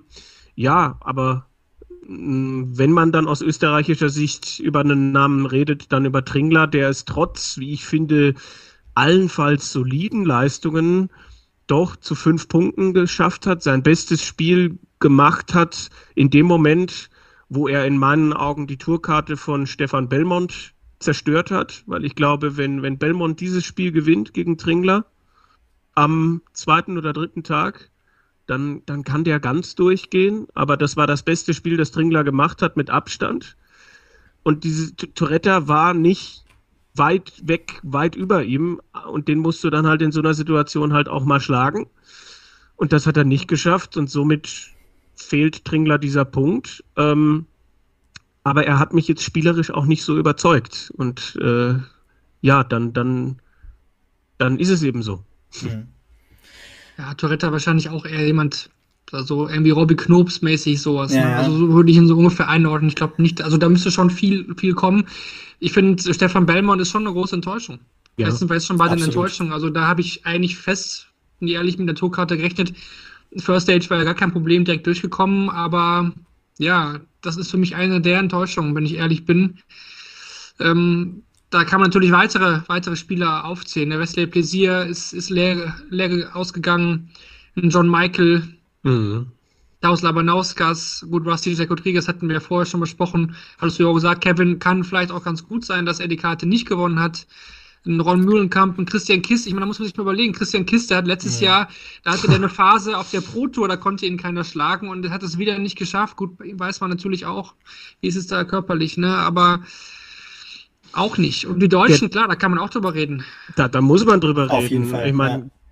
Kist hatte, hatte dieses, ähm, dieses Halbfinale am ersten Tag, wo seine Gegner so im Schnitt, ich weiß nicht, gefühlt 80 gegen ihn nur, also irgendwie zwei oder drei unter 80 gespielt haben. Er gewinnt mehrfach 6-5, übersteht Matchstarts und irgendwie kommt er da ins Halbfinale, wo ich schon gedacht habe, Wahnsinn, vier Punkte waren da schon und dann kann er, kann er nur noch, glaube ich, einen drauflegen.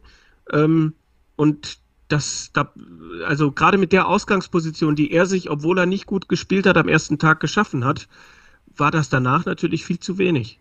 Und ja, klar, bei den Deutschen, puh, äh, ist jetzt die Frage, wo wir anfangen, weil, äh, ja, weiß nicht, äh, ich meine, wir hatten welche, ich habe mir unter der Kategorie mal angeklopft, habe ich mir natürlich Leute aufgeschrieben. Ich weiß jetzt nicht, ob ein Liam Mendel Lawrence eine Enttäuschung ist, ob ein Matthias Ehlers eine Enttäuschung ist. Das sind Leute, die, die das ein oder andere Achtelfinale gehabt haben. Marcel Gerdon, der auch immer wieder Potenzial zeigt, aber ja. es irgendwie nie ganz bis zum Ende bringen kann.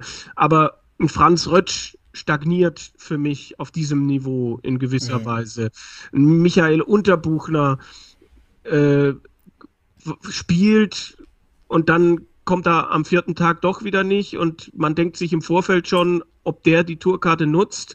Und dann kann man natürlich über einen Dragutin Horvath reden, der dann zwei Tage mal reinlinst und dann sagt, ich bin dann mal wieder weg. Äh, Finde ich, find ich auch schwierig. Äh, und natürlich muss man am Ende auch über Max Hopp sprechen, der mhm.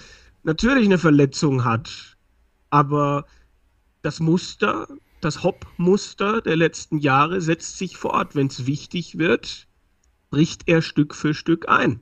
Ja, ja vor allem, obwohl man ja gerade an diesem letzten Tag der First Stage echt das Gefühl hatte, da hat es ja unter Druck dann off offensichtlich funktioniert. Da, braucht, da brauchte er dann einen guten Tag und hat es dann sogar direkt noch über den letzten Tag äh, weitergeschafft, auch mit einem soliden Niveau. Ja, und dann, ich, ich habe mir teilweise die Erstrundenpartien auch angeguckt. Äh, ich, einmal ging es, glaube ich, gegen, warte mal, der zweite Rusty Tag. war der Erste. War Rusty der Erste? Okay. Mhm, das, das, war ein gutes Spiel. Es war ein gutes Spiel, wo er dann aber halt auch äh, sechs Starts für 68 hat, um das 5-5 zu machen und das dann nicht unterkriegt und Rusty, glaube ich, sein bestes Spiel des Turniers irgendwie, oder der, der vier Tage macht. Und danach ging es halt Stück für Stück äh, nach unten, soweit ich das auf dem Schirm irgendwie habe. Ja, genau. Also am letzten Tag äh, sah es dann, dann spielerisch wieder ein bisschen besser aus.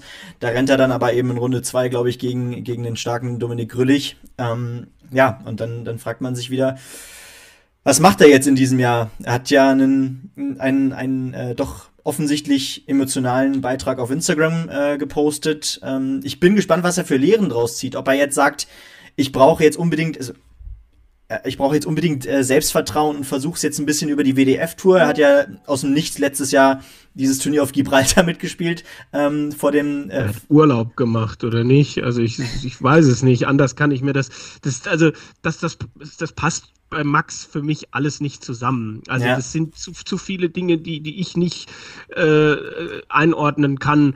Dieses ähm, äh, ich lasse Turniere aus, ich spiele nur 30 Tage kompet competitive da, 2,5 Tage im Monat und dann bin ich emotional enttäuscht, wenn ich diese Tourkarte nicht hole.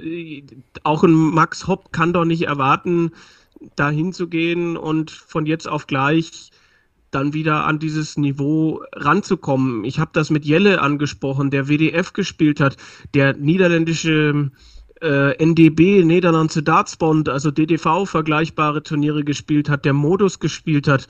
Ähm, und das hat Max alles nicht gemacht. Es gab Showwettkämpfe und mir ist klar, dass er das Geld auch braucht, definitiv. Ja, das, er muss ja auch leben.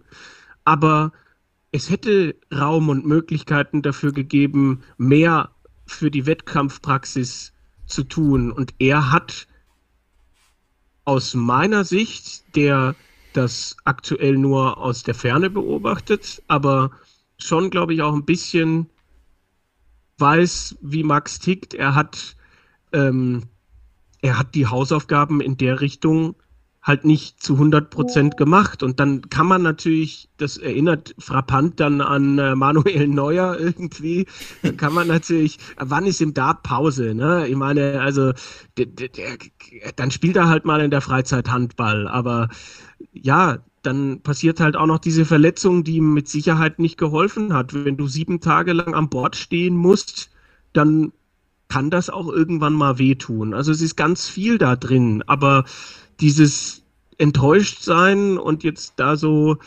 äh, ja, dass ihn das jetzt so mitnimmt, obwohl in einer Analyse eigentlich rauskommen müsste, ja, ich habe in den letzten zwölf Monaten 30 Tage auf diesem Niveau Dart geworfen, weil ich glaube, man braucht sich da jetzt nicht irgendwie in die Tasche reden und sagen, ja, aber die Exhibition Matches auf der Bühne, das ist aber doch eine ganz andere Umgebung als dieser, dieser Floor. Da, da, und Max ist aber halt jemand, der, der gerne die Bühne hat. Aber der Spagat kann nur gelingen, wenn man sich entsprechend auch darauf einstellt, darauf vorbereitet. Und da macht er natürlich zu viel gleichzeitig, zu viel äh, zu viele Jobs, zu viele, er will an vielen Orten gleichzeitig sein. Und ich glaube, jemand, mit dem er vor anderthalb Jahren zusammengearbeitet hat, hat zu ihm gesagt, äh, erst muss Plan A funktionieren, damit, damit man B anfangen kann. Und ich fand den Rat gut, aber ich habe nicht den Eindruck, dass er sich danach eine Sekunde daran gehalten hat. Ja, sp spannend, auch was hier im Chat dazu kommt, ja einiges auch zu dem, zu dem Thema. Hat auch jemand gefragt, wie, wie ich Max äh, bei der WM vor Ort mit dem Interview unter, erlebt habe. Ich habe eigentlich viel mit Max, aber ich habe mich sehr viel mit Max unterhalten. Ich fand ihn eigentlich sehr aufgeräumt. Ich, ich fand auch, dass er eigentlich einen konkreten Plan hat. Dass die Vorbereitung jetzt auf die Q-School mit der Verletzung sicher nicht opti optimal war, denke ich, ist auch klar. Ich finde, er hat ja auch Spiele gezeigt, die gut waren. Also er hat ja. das noch drin. Er hat, er hat das noch im Arm teilweise, aber nicht konstant, definitiv. Und was Kevin anspricht, ja, in entscheidenden Spielen war er dann eben nicht da.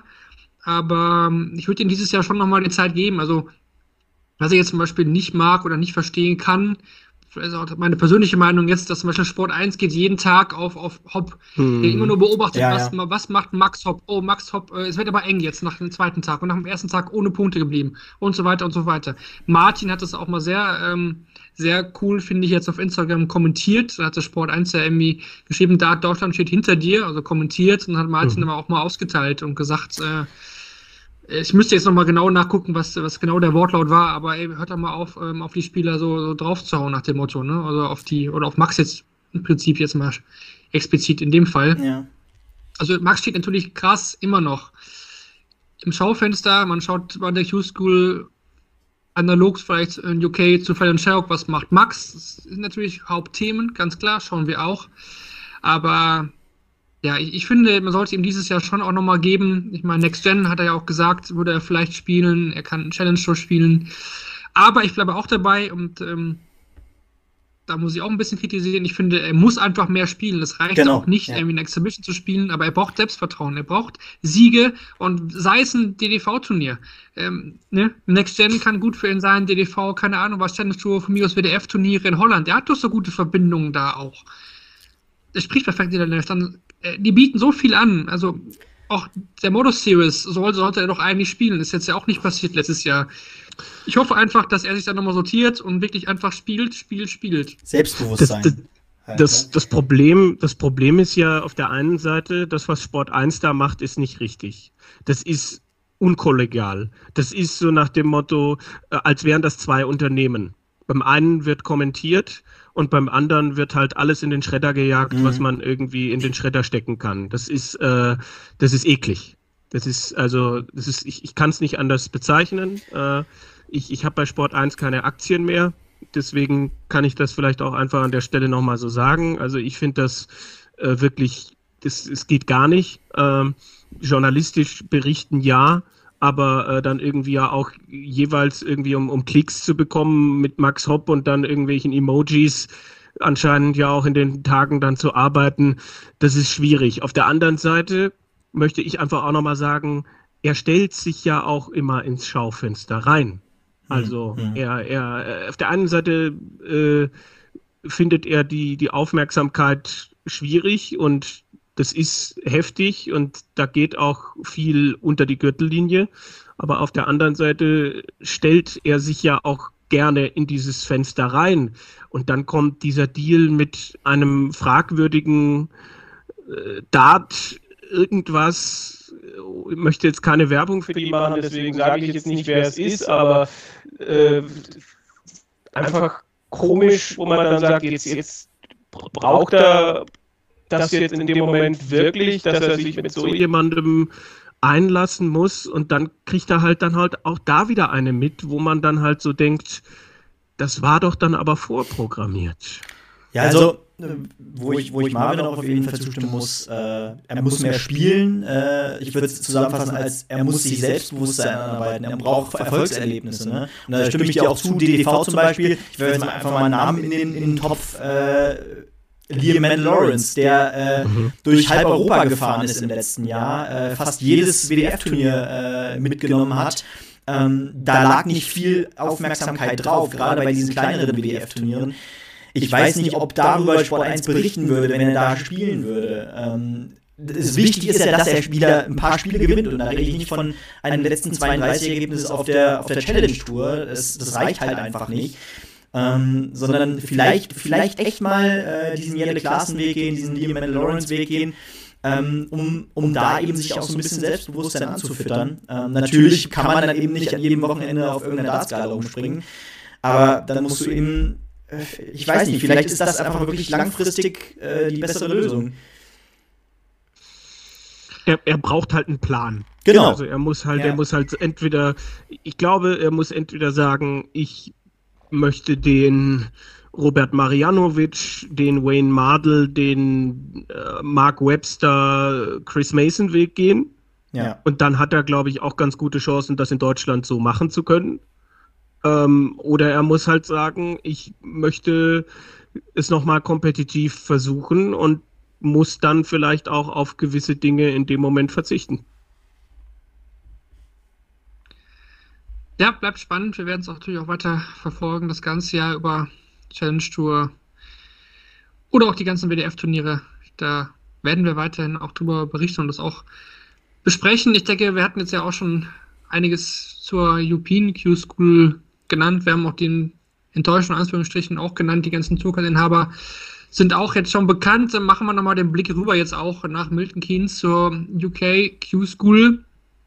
Und dann natürlich jetzt nicht ganz so intensiv, aber wir wollen da definitiv auch nochmal eben die Namen nennen, die uns dann jetzt auf der Tour dann das ganze Jahr über begleiten werden. Vielleicht erstmal die Tagessieger in Milton Keynes. Da haben wir Steve Lennon. Ja, das war in Anführungsstrichen das Opfer des, des Runs von Luke Littler. Ne? Der ist am Ende rausgeflogen äh, aus, der, aus dem Tourcard Race, aber hat es jetzt direkt am ersten Tag wiedergeholt. Und ich denke, ist einfach auch gut genug für die Tour. Da sind wir uns einig. Robert Grundy ist der zweite Mhm. Tagessieger, hat letztes Jahr ein Challenge Tour Event gewonnen, ist auch auf der Proto schon mal nachgerückt, ein Achtelfinale auch da schon mal. Und ja, und Leighton Bennett ist natürlich auch ein spannender Name. Ich sag mal so, das große Talent vor der Zeitrichtung Luke Littlers. Ähm, da können wir auch nochmal kurz, denke ich, ein, zwei Sätze gleich zu verlieren. Und Dom Taylor, ja, der war eigentlich auch schon fällig, ne? Der hat die letzten Jahre immer auch ganz knapp verpasst. Dieses Jahr, also 2023, sorry, auch nachgerückt Pro Tour und da einmal im Halbfinale gestanden. Also, die können alle schon gut Dart spielen. Vielleicht, Benny, kurz ähm, von dir was zu Leighton Bennett. Also, natürlich eine spannende Achse auch, ne? Ich meine, ich habe es gerade gesagt, das war eigentlich vor Luke Littler so der, der nächste, keine Ahnung, was das, das große Talent eigentlich in England. Ja, definitiv. Also das, das fiel dann ja auch noch in, in Teil der Corona-Krise, als dann äh, ja, alle Aufmerksamkeit auf diesem Showduell mit Phil Taylor äh, war und er da, äh, ich, ich weiß gar nicht, ob er ihn geschlagen hat, aber auf jeden Fall, Doch, doch, er hat ihn geschlagen. Ne? Es, war, es war auch, der, der war unfassbar in Form. Ähm, mit 13 Jahren hat man ja schon gedacht, was ist das für ein Kerl? Ähm, und die letzten anderthalb, zwei Jahre hatte man so ein bisschen das Gefühl, okay, er ist so ein bisschen auf dem, auf dem Boden der Tatsachen angekommen, die Unbekümmertheit ist weg. Jetzt geht er zur, zur Q-School und ähm, ja, ist plötzlich wieder komplett da. Also ich freue mich auf jeden Fall auf dieses, auf dieses Duell mit Luke Littler, was wir sicherlich auch mal auf der Proto sehen werden. Ähm, ist ja doch irgendwie, naja, das Duell zweier, zweier Wunderkinder, um es mal so zu sagen. Ähm, ich glaube, die können sich auch noch mal richtig geben. Ich bin, ich bin gespannt, äh, ob er ein bisschen ähm, Eingewöhnungszeit braucht. Es wirkt aber jetzt so, als, als äh, wäre er absolut bereit dafür. Ja, und die weiteren Gewinne über die Rangliste, über die Order of Merit. Alles Wiederkehrer, die ich jetzt aufzähle, und zwar Matthew Dennons, William Bolland, wir erinnern uns alle noch an den neuen Data bei der WM. Brad Clayton, Adam Hunt und George Killington, das sind alles Spieler, die hatten schon mal mindestens einmal eine Tourkarte, wenn nicht sogar öfter. Und äh, Joshua Richardson, der Sohn von Mhm. James, Ja. hat sie auch eine Tourkarte spielen können, auch äh, interessant. Dann James Hubble, hatten wir auch schon genannt, ehemalige Nummer 1 der, der BDF oder BDO. Dann äh, haben wir Darren Beveridge, auch schon zweimalige Sieger auf der Challenge Tour, aber die sind auch schon wieder ein paar Jahre her. Dann noch einen ja, etwas jüngeren Waliser in Rhys Griffin, auch schon zweimal Development Tour Finale gespielt. Und dann noch aus den USA, mittlerweile glaube ich aber auch schon in England leben. Danny Lobby Junior, schneller Mann aus den USA, wie gesagt, ähm, bekannt. Haben wir auch schon öfter gesehen bei der WM, World Cup ähm, oder beim US Darts Masters. Äh, also auch eigentlich ein attraktiver Spieler mit einem schnellen Spielstil. Kevin, wenn du der einen rausgreifen kannst von denen, was wäre da jetzt für dich nochmal so ein spannender Spieler?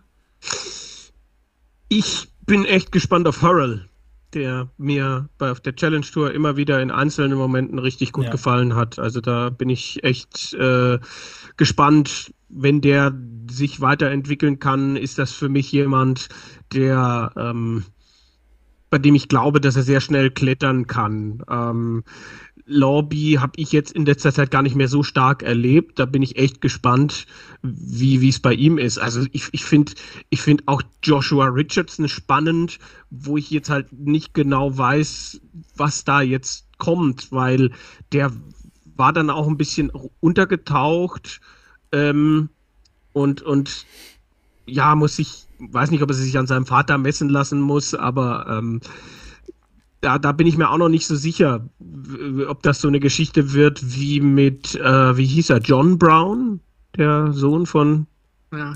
Steve, mhm. Steve Brown, ja, ja. Der, der halt auch, bei dem alle gedacht haben, ja, und dann halt auch, also bei, bei, bei Joshua Richardson bin ich mir nicht so sicher, muss ich gestehen. Also da habe ich dann schon mehr so äh, mit Harrell, vielleicht auch mit Rhys Griffin, äh, das Potenzial, das ich da sehe. Ich sehe es bei, bei Richardson gar nicht so eng, muss ich sagen. Der, äh, ist mir relativ viel aufgefallen, weil ich immer mal wieder gerne an einem Wochenende, an einem freien Wochenende bei der Modus Super Series reinschalte und äh, er da nicht Ach, nur du einmal, bist das. Ja, genau, ich, ich bin das. Ähm, nicht nur einmal habe ich ihn da gesehen, sondern äh, ach, der war da sehr sehr oft im vergangenen Jahr und ähm, das, was ich da gesehen habe, war ziemlich beeindruckend. Also ähm, ich habe schon den Eindruck, dass er jetzt im letzten Jahr noch mal einen großen Schritt nach vorne gemacht hat und ähm, trau ihm da jedenfalls mehr zu als ein Darren Beveridge, als auch ein George Killing, wobei ich auch sage, dass ich den eigentlich auch als Contender äh, für die Top 64 als gar nicht so schlecht aufgestellt sehe. Also es sind schon ein paar interessante Namen dabei, natürlich irgendwie auch William Borland, äh, den man, den ich wiederum schwer einschätzen kann, weil äh, in der First Stage zittert er sich gerade so weiter ähm, äh, auf dem letzten Rang und äh, dann passt es halt wieder über ein paar Tage in der Final Stage. Ich, ich habe da so ein bisschen Angst, dass er zu inkonstant ist wieder für die Tour. Ja, auch hier nochmal ein paar Enttäuschungen vielleicht. Hier kam auch schon in den Chat, also aus den USA hatte ich mit einer Tourkarte gerechnet. Ja. Ähm, ja. Ist aber nicht für Danny Lobby, sondern für Alex Bellman, finde ich schon enttäuschend. Hat es irgendwie in der Final Stage nicht ans, ans Board gebracht. Tragische Figur ist natürlich auch Darren Webster. Der verpasst das Ganze hier um, um ein Leck und hätte er nicht gespielt ähm, am letzten Tag.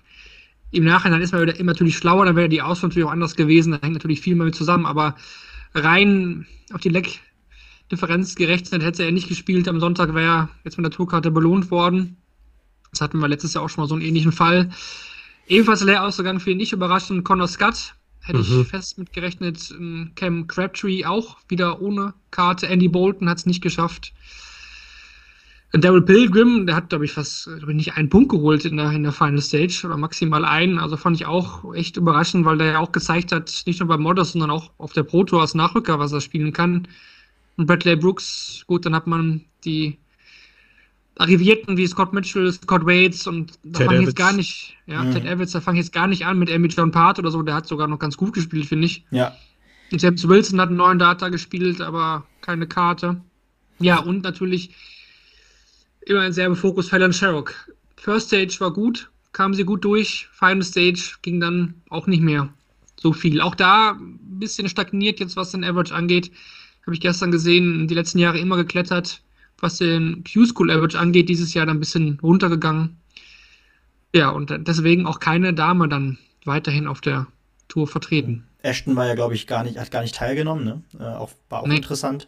Ähm, und wer mir noch aufgefallen ist, äh, Colin Osborne, der, glaube ich, am dritten Tag sogar auf einem äh, Tourcard-Rang sich bewegt hat. Der war bei vier Punkten jetzt am Ende. Äh, da war es also gar nicht so unknapp. Ähm, auch natürlich immer noch eine spannende Figur. Äh, hätte mich auch gefreut, den nochmal auf der Tour sehen zu können. Und, in der ersten Stage sogar hängen geblieben, David Evans, äh, auch in, in, in, Europa kann man nochmal nennen, zum Beispiel Marcel Walpen hat es nicht geschafft, das hatte ich mir so mhm. notiert, und David Schlichting hat es nicht in die Final Stage geschafft. Kevin Markus Münch. Kessler, Patrick Klingelhöfer, Kevin Münch, gut, da wusste ich jetzt auch gar nicht, was, was kommt, wenn ich ehrlich ja. bin. Das weiß ich nicht, ob das so eine Enttäuschung ist, aber Andreas Harrison, also ja, das, da kann man viele Namen nennen. Also, es war sehr, sehr spannend, definitiv. Tja. Ich glaube, wir haben zumindest die neuen Tukat-Inhaber jetzt alle genannt und auch Enttäuschungen besprochen. Dann wäre es das letzte Themenfeld noch, die angekündigte Diskussion zu den neuen Regeln. Ein paar Sachen haben sich dann ja wirklich jetzt in den letzten Wochen getan, völlig random, da sonntags, äh, fast nachts schon. Also ich, ich lag da im, im Bett und hab Fernsehen geguckt und ne, es war noch 10 Uhr, auf einmal ploppt dann da auf was für die CTV und dann, ey, wir, wir ändern mal eben die, die Quali-Regeln für die European Tour und auf der Pro Tour schmeißen wir ja auch nochmal mehr Geld jetzt wieder rein. Mhm. Ähm, ja, da sollten wir jetzt, denke ich, noch, noch drüber reden. Kevin, vielleicht erklärst du nochmal kurz die, die Änderung, was die European Tour Quali angeht. Bisher war es ja so, Top 16 Proto All of Merit sind qualifiziert und auch gesetzt, aber das ändert sich jetzt. Ja, wir haben äh, ab sofort, also die Top 16 der Pro Tour bleiben gesetzt, aber äh, die Top 16 der Weltrangliste sind jetzt eben ab sofort auch fix qualifiziert. Also Top 16 der Weltrangliste und dann kommen noch die 16 der Pro Tour dazu und dann werden die entsprechend so gesetzt, dass dann die Top 16 der Pro Tour davon gesetzt sind. Und es gibt halt, das sind dann ja 32 von 48. Äh, und es gibt dann halt keine 24 Tourcard-Holder Qualifier mehr, sondern 10.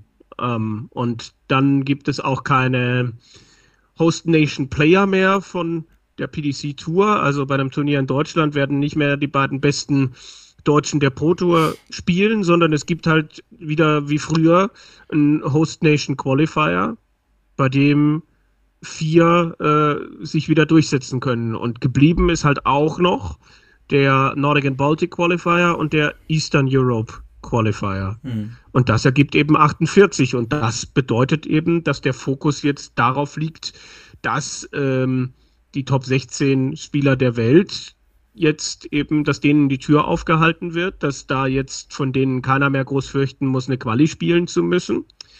Und ja, dann, dann werden daraus so, so eine Art kleine World Matchplays und äh, die Reichen werden reicher und die, die darunter sind, für die wird es natürlich schwerer wo man jetzt natürlich dann mal sehr gespannt sein kann, was das in Zukunft für WM-Quali über die Pro Tour bedeutet und vielleicht halt auch für so ein ähm, Tourcard-Race, ne? weil äh, wer da es dann schafft, regelmäßiger unter diesen zehn zu sein, die auf der European Tour landen, hat natürlich riesige Vorteile. Ja, ja vor allem, ähm, wir reden ja oft darüber, oder wie, wie ist deine Kolumne im letzten Jahr, Kevin, äh, zur, zur Premier League? Äh, wacht mich auf, wenn es, wenn es vorbei ist oder so ähnlich. Ja. Mhm. Ähm, ja, das ist ja ein Prinzip, was jetzt in abgeschwächtem Maße auch für die European Tour droht. Also wenn man so ein bisschen auf, gerade auf Twitter verfolgt hat, das klang ja teilweise schon wie der Abgesang äh, der, der äh, Best Tour of Sports, wie er, äh, glaube ich, äh, Dan Dawson auf die European Tour nennt. Ähm, Ganz so hoch würde ich es nicht nehmen, aber natürlich ist es noch mehr ähm, ja, gleich, äh, Gleichtönigkeit, um es mal so zu sagen, noch mehr die gleichen Spiele, Sp Spieler vor dem, vom TV-Gerät. Ähm, gerade für die, also auch für den Zuschauer ist es natürlich was anderes, weil äh, gerade die, die Darts-Nerds unter uns, die freuen sich, haben sich dann natürlich besonders auf die erste Runde äh, eines European Tour Turniers gefreut, weil äh, das einfach zum Zungenschnalzen ist, weil man jedes Mal ein paar Namen hat, die man vorher noch nicht so oft auf der Bühne gesehen hat. Diese Chancen werden geringer, ähm, plus dass, genau, die Tourcard-Holder natürlich hinter den gesetzten Spielern äh, noch weniger Chancen bekommen. Also ich glaube, ich habe noch nie so ein einseitiges Echo gesehen, muss ich sagen. Ich glaube, man muss da schon noch differenzieren. Also ich finde das auch doof, vor allen Dingen auch der Zeitpunkt der Verkündung. Ich meine, das hat man mal eben kurz auch vor der Beginn der Q-School bekannt gegeben, auch dass mhm. es zum Beispiel die Assets Associate Qualifier einfach nicht mehr gibt. Ja. Äh, ne, finde ich sowas, muss man schon vorher ankündigen. Also finde ich schon vom Zeitpunkt her totaler Käse. Stimmt dass man jetzt die Pro Tour da mit ein bisschen mehr Geld unterfeuert, ist natürlich gut. Ich verstehe da die Preisgeldsprünge teilweise natürlich immer noch nicht. Man bekommt jetzt für den ersten Sieg jetzt 1000 Pfund, okay. Dann bekommt man aber für den zweiten Sieg nur 500 äh, obendrauf. Weiterhin komisch und diese Antrittsprämie, die man vielleicht hätte geben können, gibt es ja auch nicht. Aber trotzdem, glaube ich, muss man oder muss man hinterfragen, wieso macht die PDC sowas? Weil die haben ja auch ihre Gedanken. Dass das in Darts-Nerds ja uns nicht gefällt, ich denke, das ist klar. Aber aus deren Sicht oder aus Sicht der PDC habe ich natürlich jetzt einen attraktiven Freitag auf der European Tour. Ja. Ich meine, wer, wer verkauft denn die Tickets? Ich meine, die Freitage waren ja teilweise wirklich schlecht besucht. Es wurde besser in den letzten Jahren. Aber das ist natürlich trotzdem, vor allem am Nachmittag oder am Abend, wenn da so eine halbleere Halle ist, das gefällt der PDC einfach nicht. Aber, So- aber ist, ist, ist, ist, das, ist das wirklich, also sagen wir mal so, beim World Cup in Frankfurt, Donnerstagabend, bei der European Championship, Donnerstagabend, sind die Zuschauerzahlen ja auch nicht so hoch wie an den anderen Tagen. Die, die meisten Leute haben am Freitag noch einen Job, dem sie nachzugehen haben. Und ob da jetzt öfter mehr Top 16 Spieler dabei sein werden, wird das dafür sorgen, dass sich hunderte Leute mehr irgendwie einen halben Tag frei nehmen? Also ich bin gespannt, was das dann für eine Wette ist. Ich bin auch gespannt, was das dann für die Players Championships bedeutet. Mhm. Ob dann, äh, ob dann, was, was passiert denn, wenn ein Großteil der Top 16 sagt, ich lasse die Hälfte der, der Players Championships aus? Was passiert denn, wenn wir nach wie vor Leute haben, die sagen, ich bin zwar jetzt Profi, aber ich kann nicht jedes Turnier unter der Woche spielen, weil ich noch einen anderen Job habe. Was passiert denn, das kann doch der PDC dann auch nicht gefallen, wenn wir mal böse gesagt äh, pro Turnier 30 Nachrücker haben. Hm. Wir haben, glaube, bei den Players Championships ist es denen egal, wer da spielt. Mittlerweile, also bin ich fest davon überzeugt, dass denen das wurscht ist. European Tour wollen die sie großen Namen haben. Ich weiß auch nicht, ob das jetzt so viel an den Kartenverkäufen ändert, wenn da jetzt ein Peter Wright am Freitagabend schon spielt, okay. Vielleicht dann ein paar mehr und oder Nathan Espinel, die den Qualifier hätten jetzt zum Beispiel vor die ersten Events spielen müssen. Mhm. Aber ja, es ist wieder ein Versuch. Kann auch sein, dass es nächstes Jahr wieder ändern, wieder, wieder ganz was Neues ausdenken, die Tour vielleicht auch nochmal wieder erweitern, überarbeiten. Ich weiß es nicht, aber es hat eh- denen anscheinend irgendwas nicht gefallen und sie haben es versucht jetzt irgendwie zu ändern. Das gefällt mir auch nicht, aber ich versuche zumindest ähm, immer zu überlegen, warum machen die das? Und das sind eigentlich die einzigen Gründe, die, die, die mir da einfallen. Und dass man diese Top 16 so protected, das ist schon eigentlich krass und dachte ich auch nicht, dass das so gewünscht war. Man spricht auch bei der Q-Skill immer, das kann, das kann Leben verändern und ähm, man hat diese Geschichten, aber die will man jetzt ja auch so ein bisschen verbauen. Ich meine, Ja, weil- ist, ich meine, Das gehört ja auch zum Markt der PDC dazu. Es ist ja irgendwie auch wichtig, eine Dynamik äh, im Ranking-System drin zu haben, um geile äh, Geschichten äh, im Jahr dabei zu haben. Äh, und es ist natürlich den hinteren Spielern äh, im Ranking auch ähm, naja, möglich zu machen äh, oder die Möglichkeiten zu geben, äh, durch ein gutes Turnier relativ weit aufzusteigen. Also so kann man ja genauso argumentieren, dass, äh, dass das natürlich eigentlich auch die Lukrativität der PDC vor allem ist, diese, diese Geschichten, die genau dadurch entstehen äh, von der Tour, äh, die jetzt eben in Anführungszeichen beerdigt wurde. Also, was mir gefällt, ist, dass, dass jetzt ein paar Dinge geschlossen werden. Also, dass ich jetzt nicht mehr sagen kann als äh, Nicht-Tour-Card-Holder, oh, dann, dann kann ich ja trotzdem alle European Tour Qualifier spielen und so weiter. Also ich kenne halt keinen Sport, keinen professionellen Sport, in dem man so äh, sich so durchwursteln kann, wie, wie im professionellen Dartsport. Du würdest keinen Tennisspieler finden, der sagt, ah, ich möchte hobbymäßig Tennis spielen, aber zur WM äh, zum Wimbledon würde ich schon gerne. So nach dem Motto. Das, das finde ich nach wie vor auch so. Äh, also das ist, das ist nicht ganz geschlossen, aber äh, prinzipiell finde ich es okay, dass es jetzt so ist. Ich meine, das bedeutet natürlich nach wie vor für die deutschen Halbprofis einen Vorteil, weil die deutlich öfter beim Host Nation Qualifier spielen können. Ähm, aber prinzipiell in dieser Hinsicht finde ich es dann okay. Hm. ja, kann man fragen, ob, ob das sinnvoll ist oder wie sinnvoll ist oder das anscheinend nicht mehr gewünscht ist, dass die European Tour solche, sag ich mal, anderen Gesichter außerhalb der, der Tourcard-Inhaber produziert. Ich meine, es gibt ja noch den Nordic Baltic Qualifier, gibt es noch und den East Europe Qualifier, den gibt es noch pro, pro Event. Da hätte man auch sagen können, gut, schmeißen wir die auch raus, machen wir noch zwei mehr in den, in den Tourcard Holder Qualifier und das dann vier Host Nation Qualifier ausspielen und dann hat man, hat man das Event fertig und macht das noch mehr geschlossener. Hätte man auch machen können. Das wundert mich eigentlich sogar, dass sie das noch offen gelassen haben, weil das mhm. war jetzt so für mich, das wäre noch drastischer gewesen, klar, aber aber ich weiß nicht, natürlich für uns Datennerds lebte das sicherlich vielleicht auch von, von so Associate Qualifiern oder von, von Freitag, wo dann endlich nachmittags irgendwie dann, ja, A gegen B gespielt hat und man kannte beide nicht oder so. Das, ja, ich kann es ja. irgendwie, also ich, ich bin ehrlich, ich brauchte, ich brauchte diese Dinge auch nicht und ich finde das, finde das auch okay. Aber es kommt ja gerade im Chat von, von, von Goetana auch, ja. ich finde den Zeitpunkt natürlich ein bisschen ungünstig. Ja, genau. Weil, wenn ich das, wer hätte sich denn da vielleicht dann doch dagegen entschieden, die Q-School zu spielen? Weil wenn ich weiß, okay, ich gebe jetzt hier echt viel Geld aus und eigentlich nur für die Tage hier und ein paar Challenge Tour, aber Associate Qualifier geht nicht mehr, hätte ich mir vielleicht auch mal anders überlegen können, ob ich dann so viel Geld auf den Tisch lege. Ne? Das stimmt, ja. Ich meine, da, da, da ist dann natürlich auch die Frage, äh, dass das Q-School-System an sich ist natürlich auch eine Geschichte von mit, mit diesem äh, mit diesen Aussteigern, die wir bei der Final Stage gehabt haben, die natürlich vielleicht auch jetzt sagen, das habe ich mir anders vorgestellt und dann wird da am Sonntagabend so etwas bekannt gegeben. Ähm, das, das, das ist für mich alles nicht ganz rund. Ne?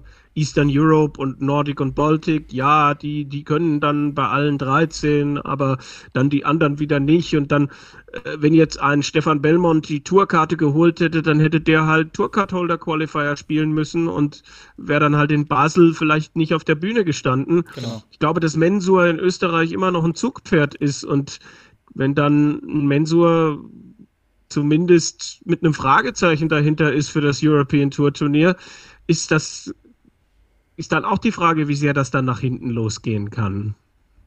Obwohl ich es okay finde, dass man diesen Vorteil, sag ich mal, für die deutschen Spieler da schon jetzt ein bisschen wegzieht. Ja, ich finde, das, das ist nachvollziehbar. Absolut, ja. Also ich finde, das ist okay. Ja. Da muss man die deutsche Brille auch abnehmen. Ne?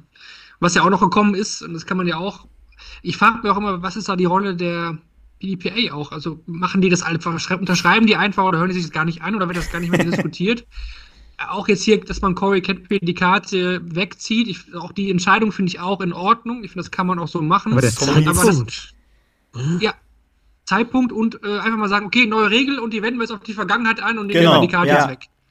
Auch da wieder, ich meine, die Regel an sich ist da in Ordnung. Ich finde das vollkommen auch nachvollziehbar zu sagen, wenn du einen da hier nicht spielst, dann nehmen wir da die Karte weg. Genau. Ich finde auch okay, wenn man sagen würde, du musst so und so viel Prozent der Turniere spielen. Wenn nicht, nehmen wir dir die Karte weg. Auch das fände mhm. ich in Ordnung.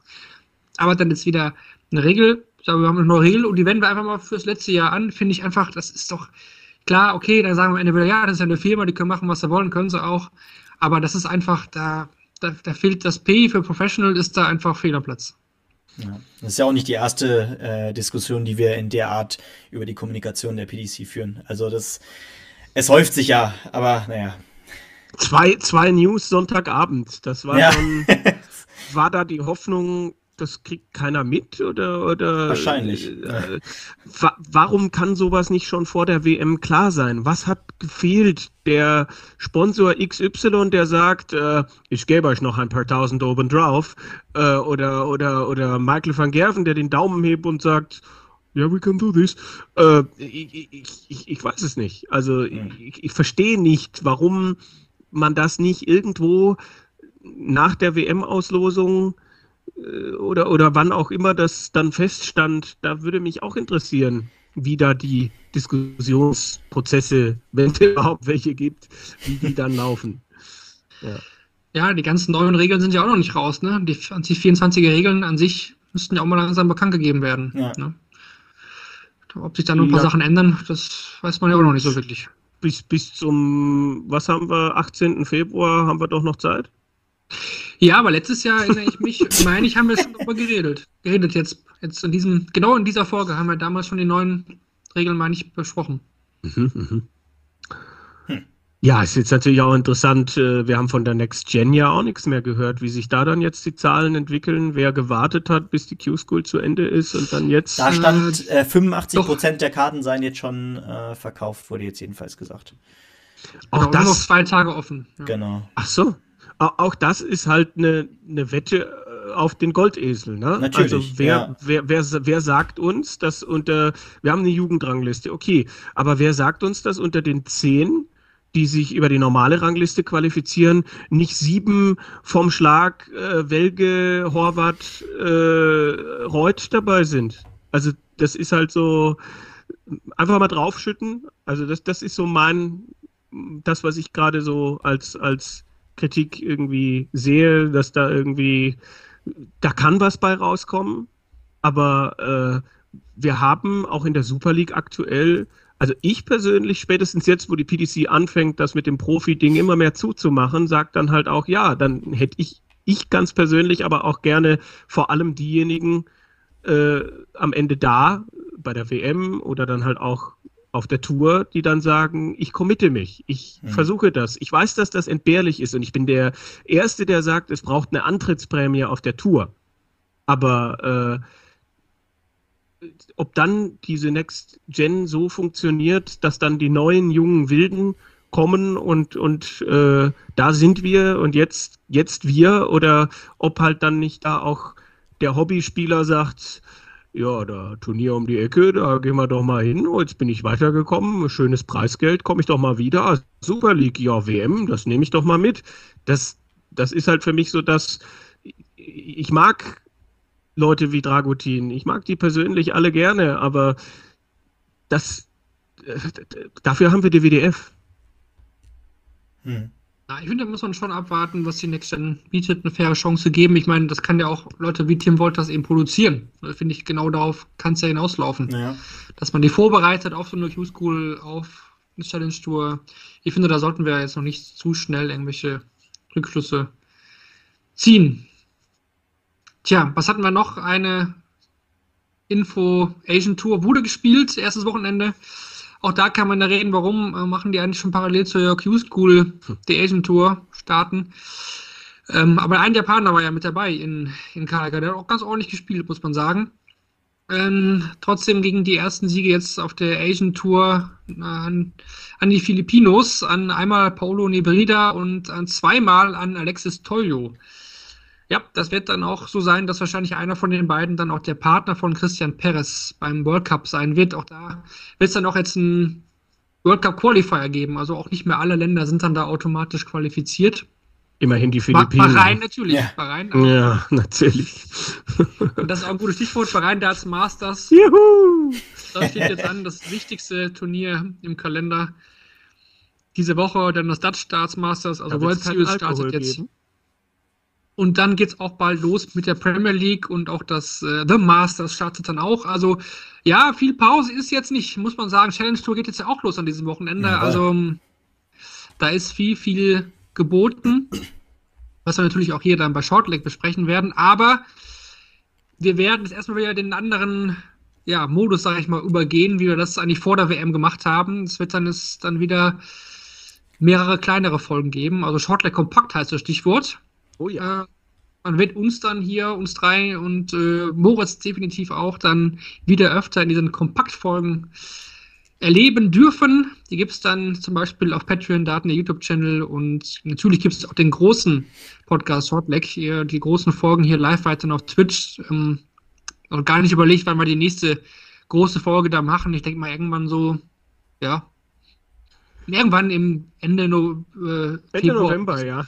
Ende November gibt es auch einen. Die, der Shortleg Marathon. Wir sprechen 24 Stunden über das Jahr 2024. ähm, UK Open vielleicht, da wird es eine Vorschau geben. Vielleicht gehen wir ein, zwei Wochen davor schon äh, nochmal rein. Fragezeichen. Das steht noch in den Sternen, aber wir haben, glaube ich, ich habe es vorhin schon mal gesagt, denke, die beiden anderen Deutschen äh, Tourcard-Holder, die, die wollen wir euch in nächster Zeit auf welchem Wege auch immer auch nochmal präsentieren. Vielleicht in einem Interview auf YouTube oder vielleicht in der nächsten größeren Folge Shortleg. Ganz genau. So sieht's aus. Ich denke, dann wisst ihr Bescheid. Ich denke, wir haben auch jetzt sehr viel geredet, fast Zwei Stunden sind es dann geworden, aber auch nochmal danke an Paul Krone. Es ist jetzt schon fast länger her, dass wir mit ihm gesprochen haben. So lange haben wir jetzt noch danach geredet, aber ich denke, wir konnten da viel, viel erfahren, hat mega viel Spaß gemacht, auch hier im Chat war sehr viel los, viele diskutable Themen. Ich denke, teilweise war es auch emotional, so soll es auch sein. Wir wollen natürlich den Schwung der WM auch weiter mitnehmen. Und das machen wir hier bei, bei Shortleg, dem Daten-Podcast. Wie gesagt, jetzt dann eher wieder die Shortleg kompakt vor in den nächsten Wochen, aber auch die große Folge wird es dann bald wieder geben. In dem Sinne sagen Benny, Kevin und Marvin Danke fürs Einschalten für heute und eine gute Zeit. Bis zum nächsten Mal. Ciao. Ciao. Äh, tschüss.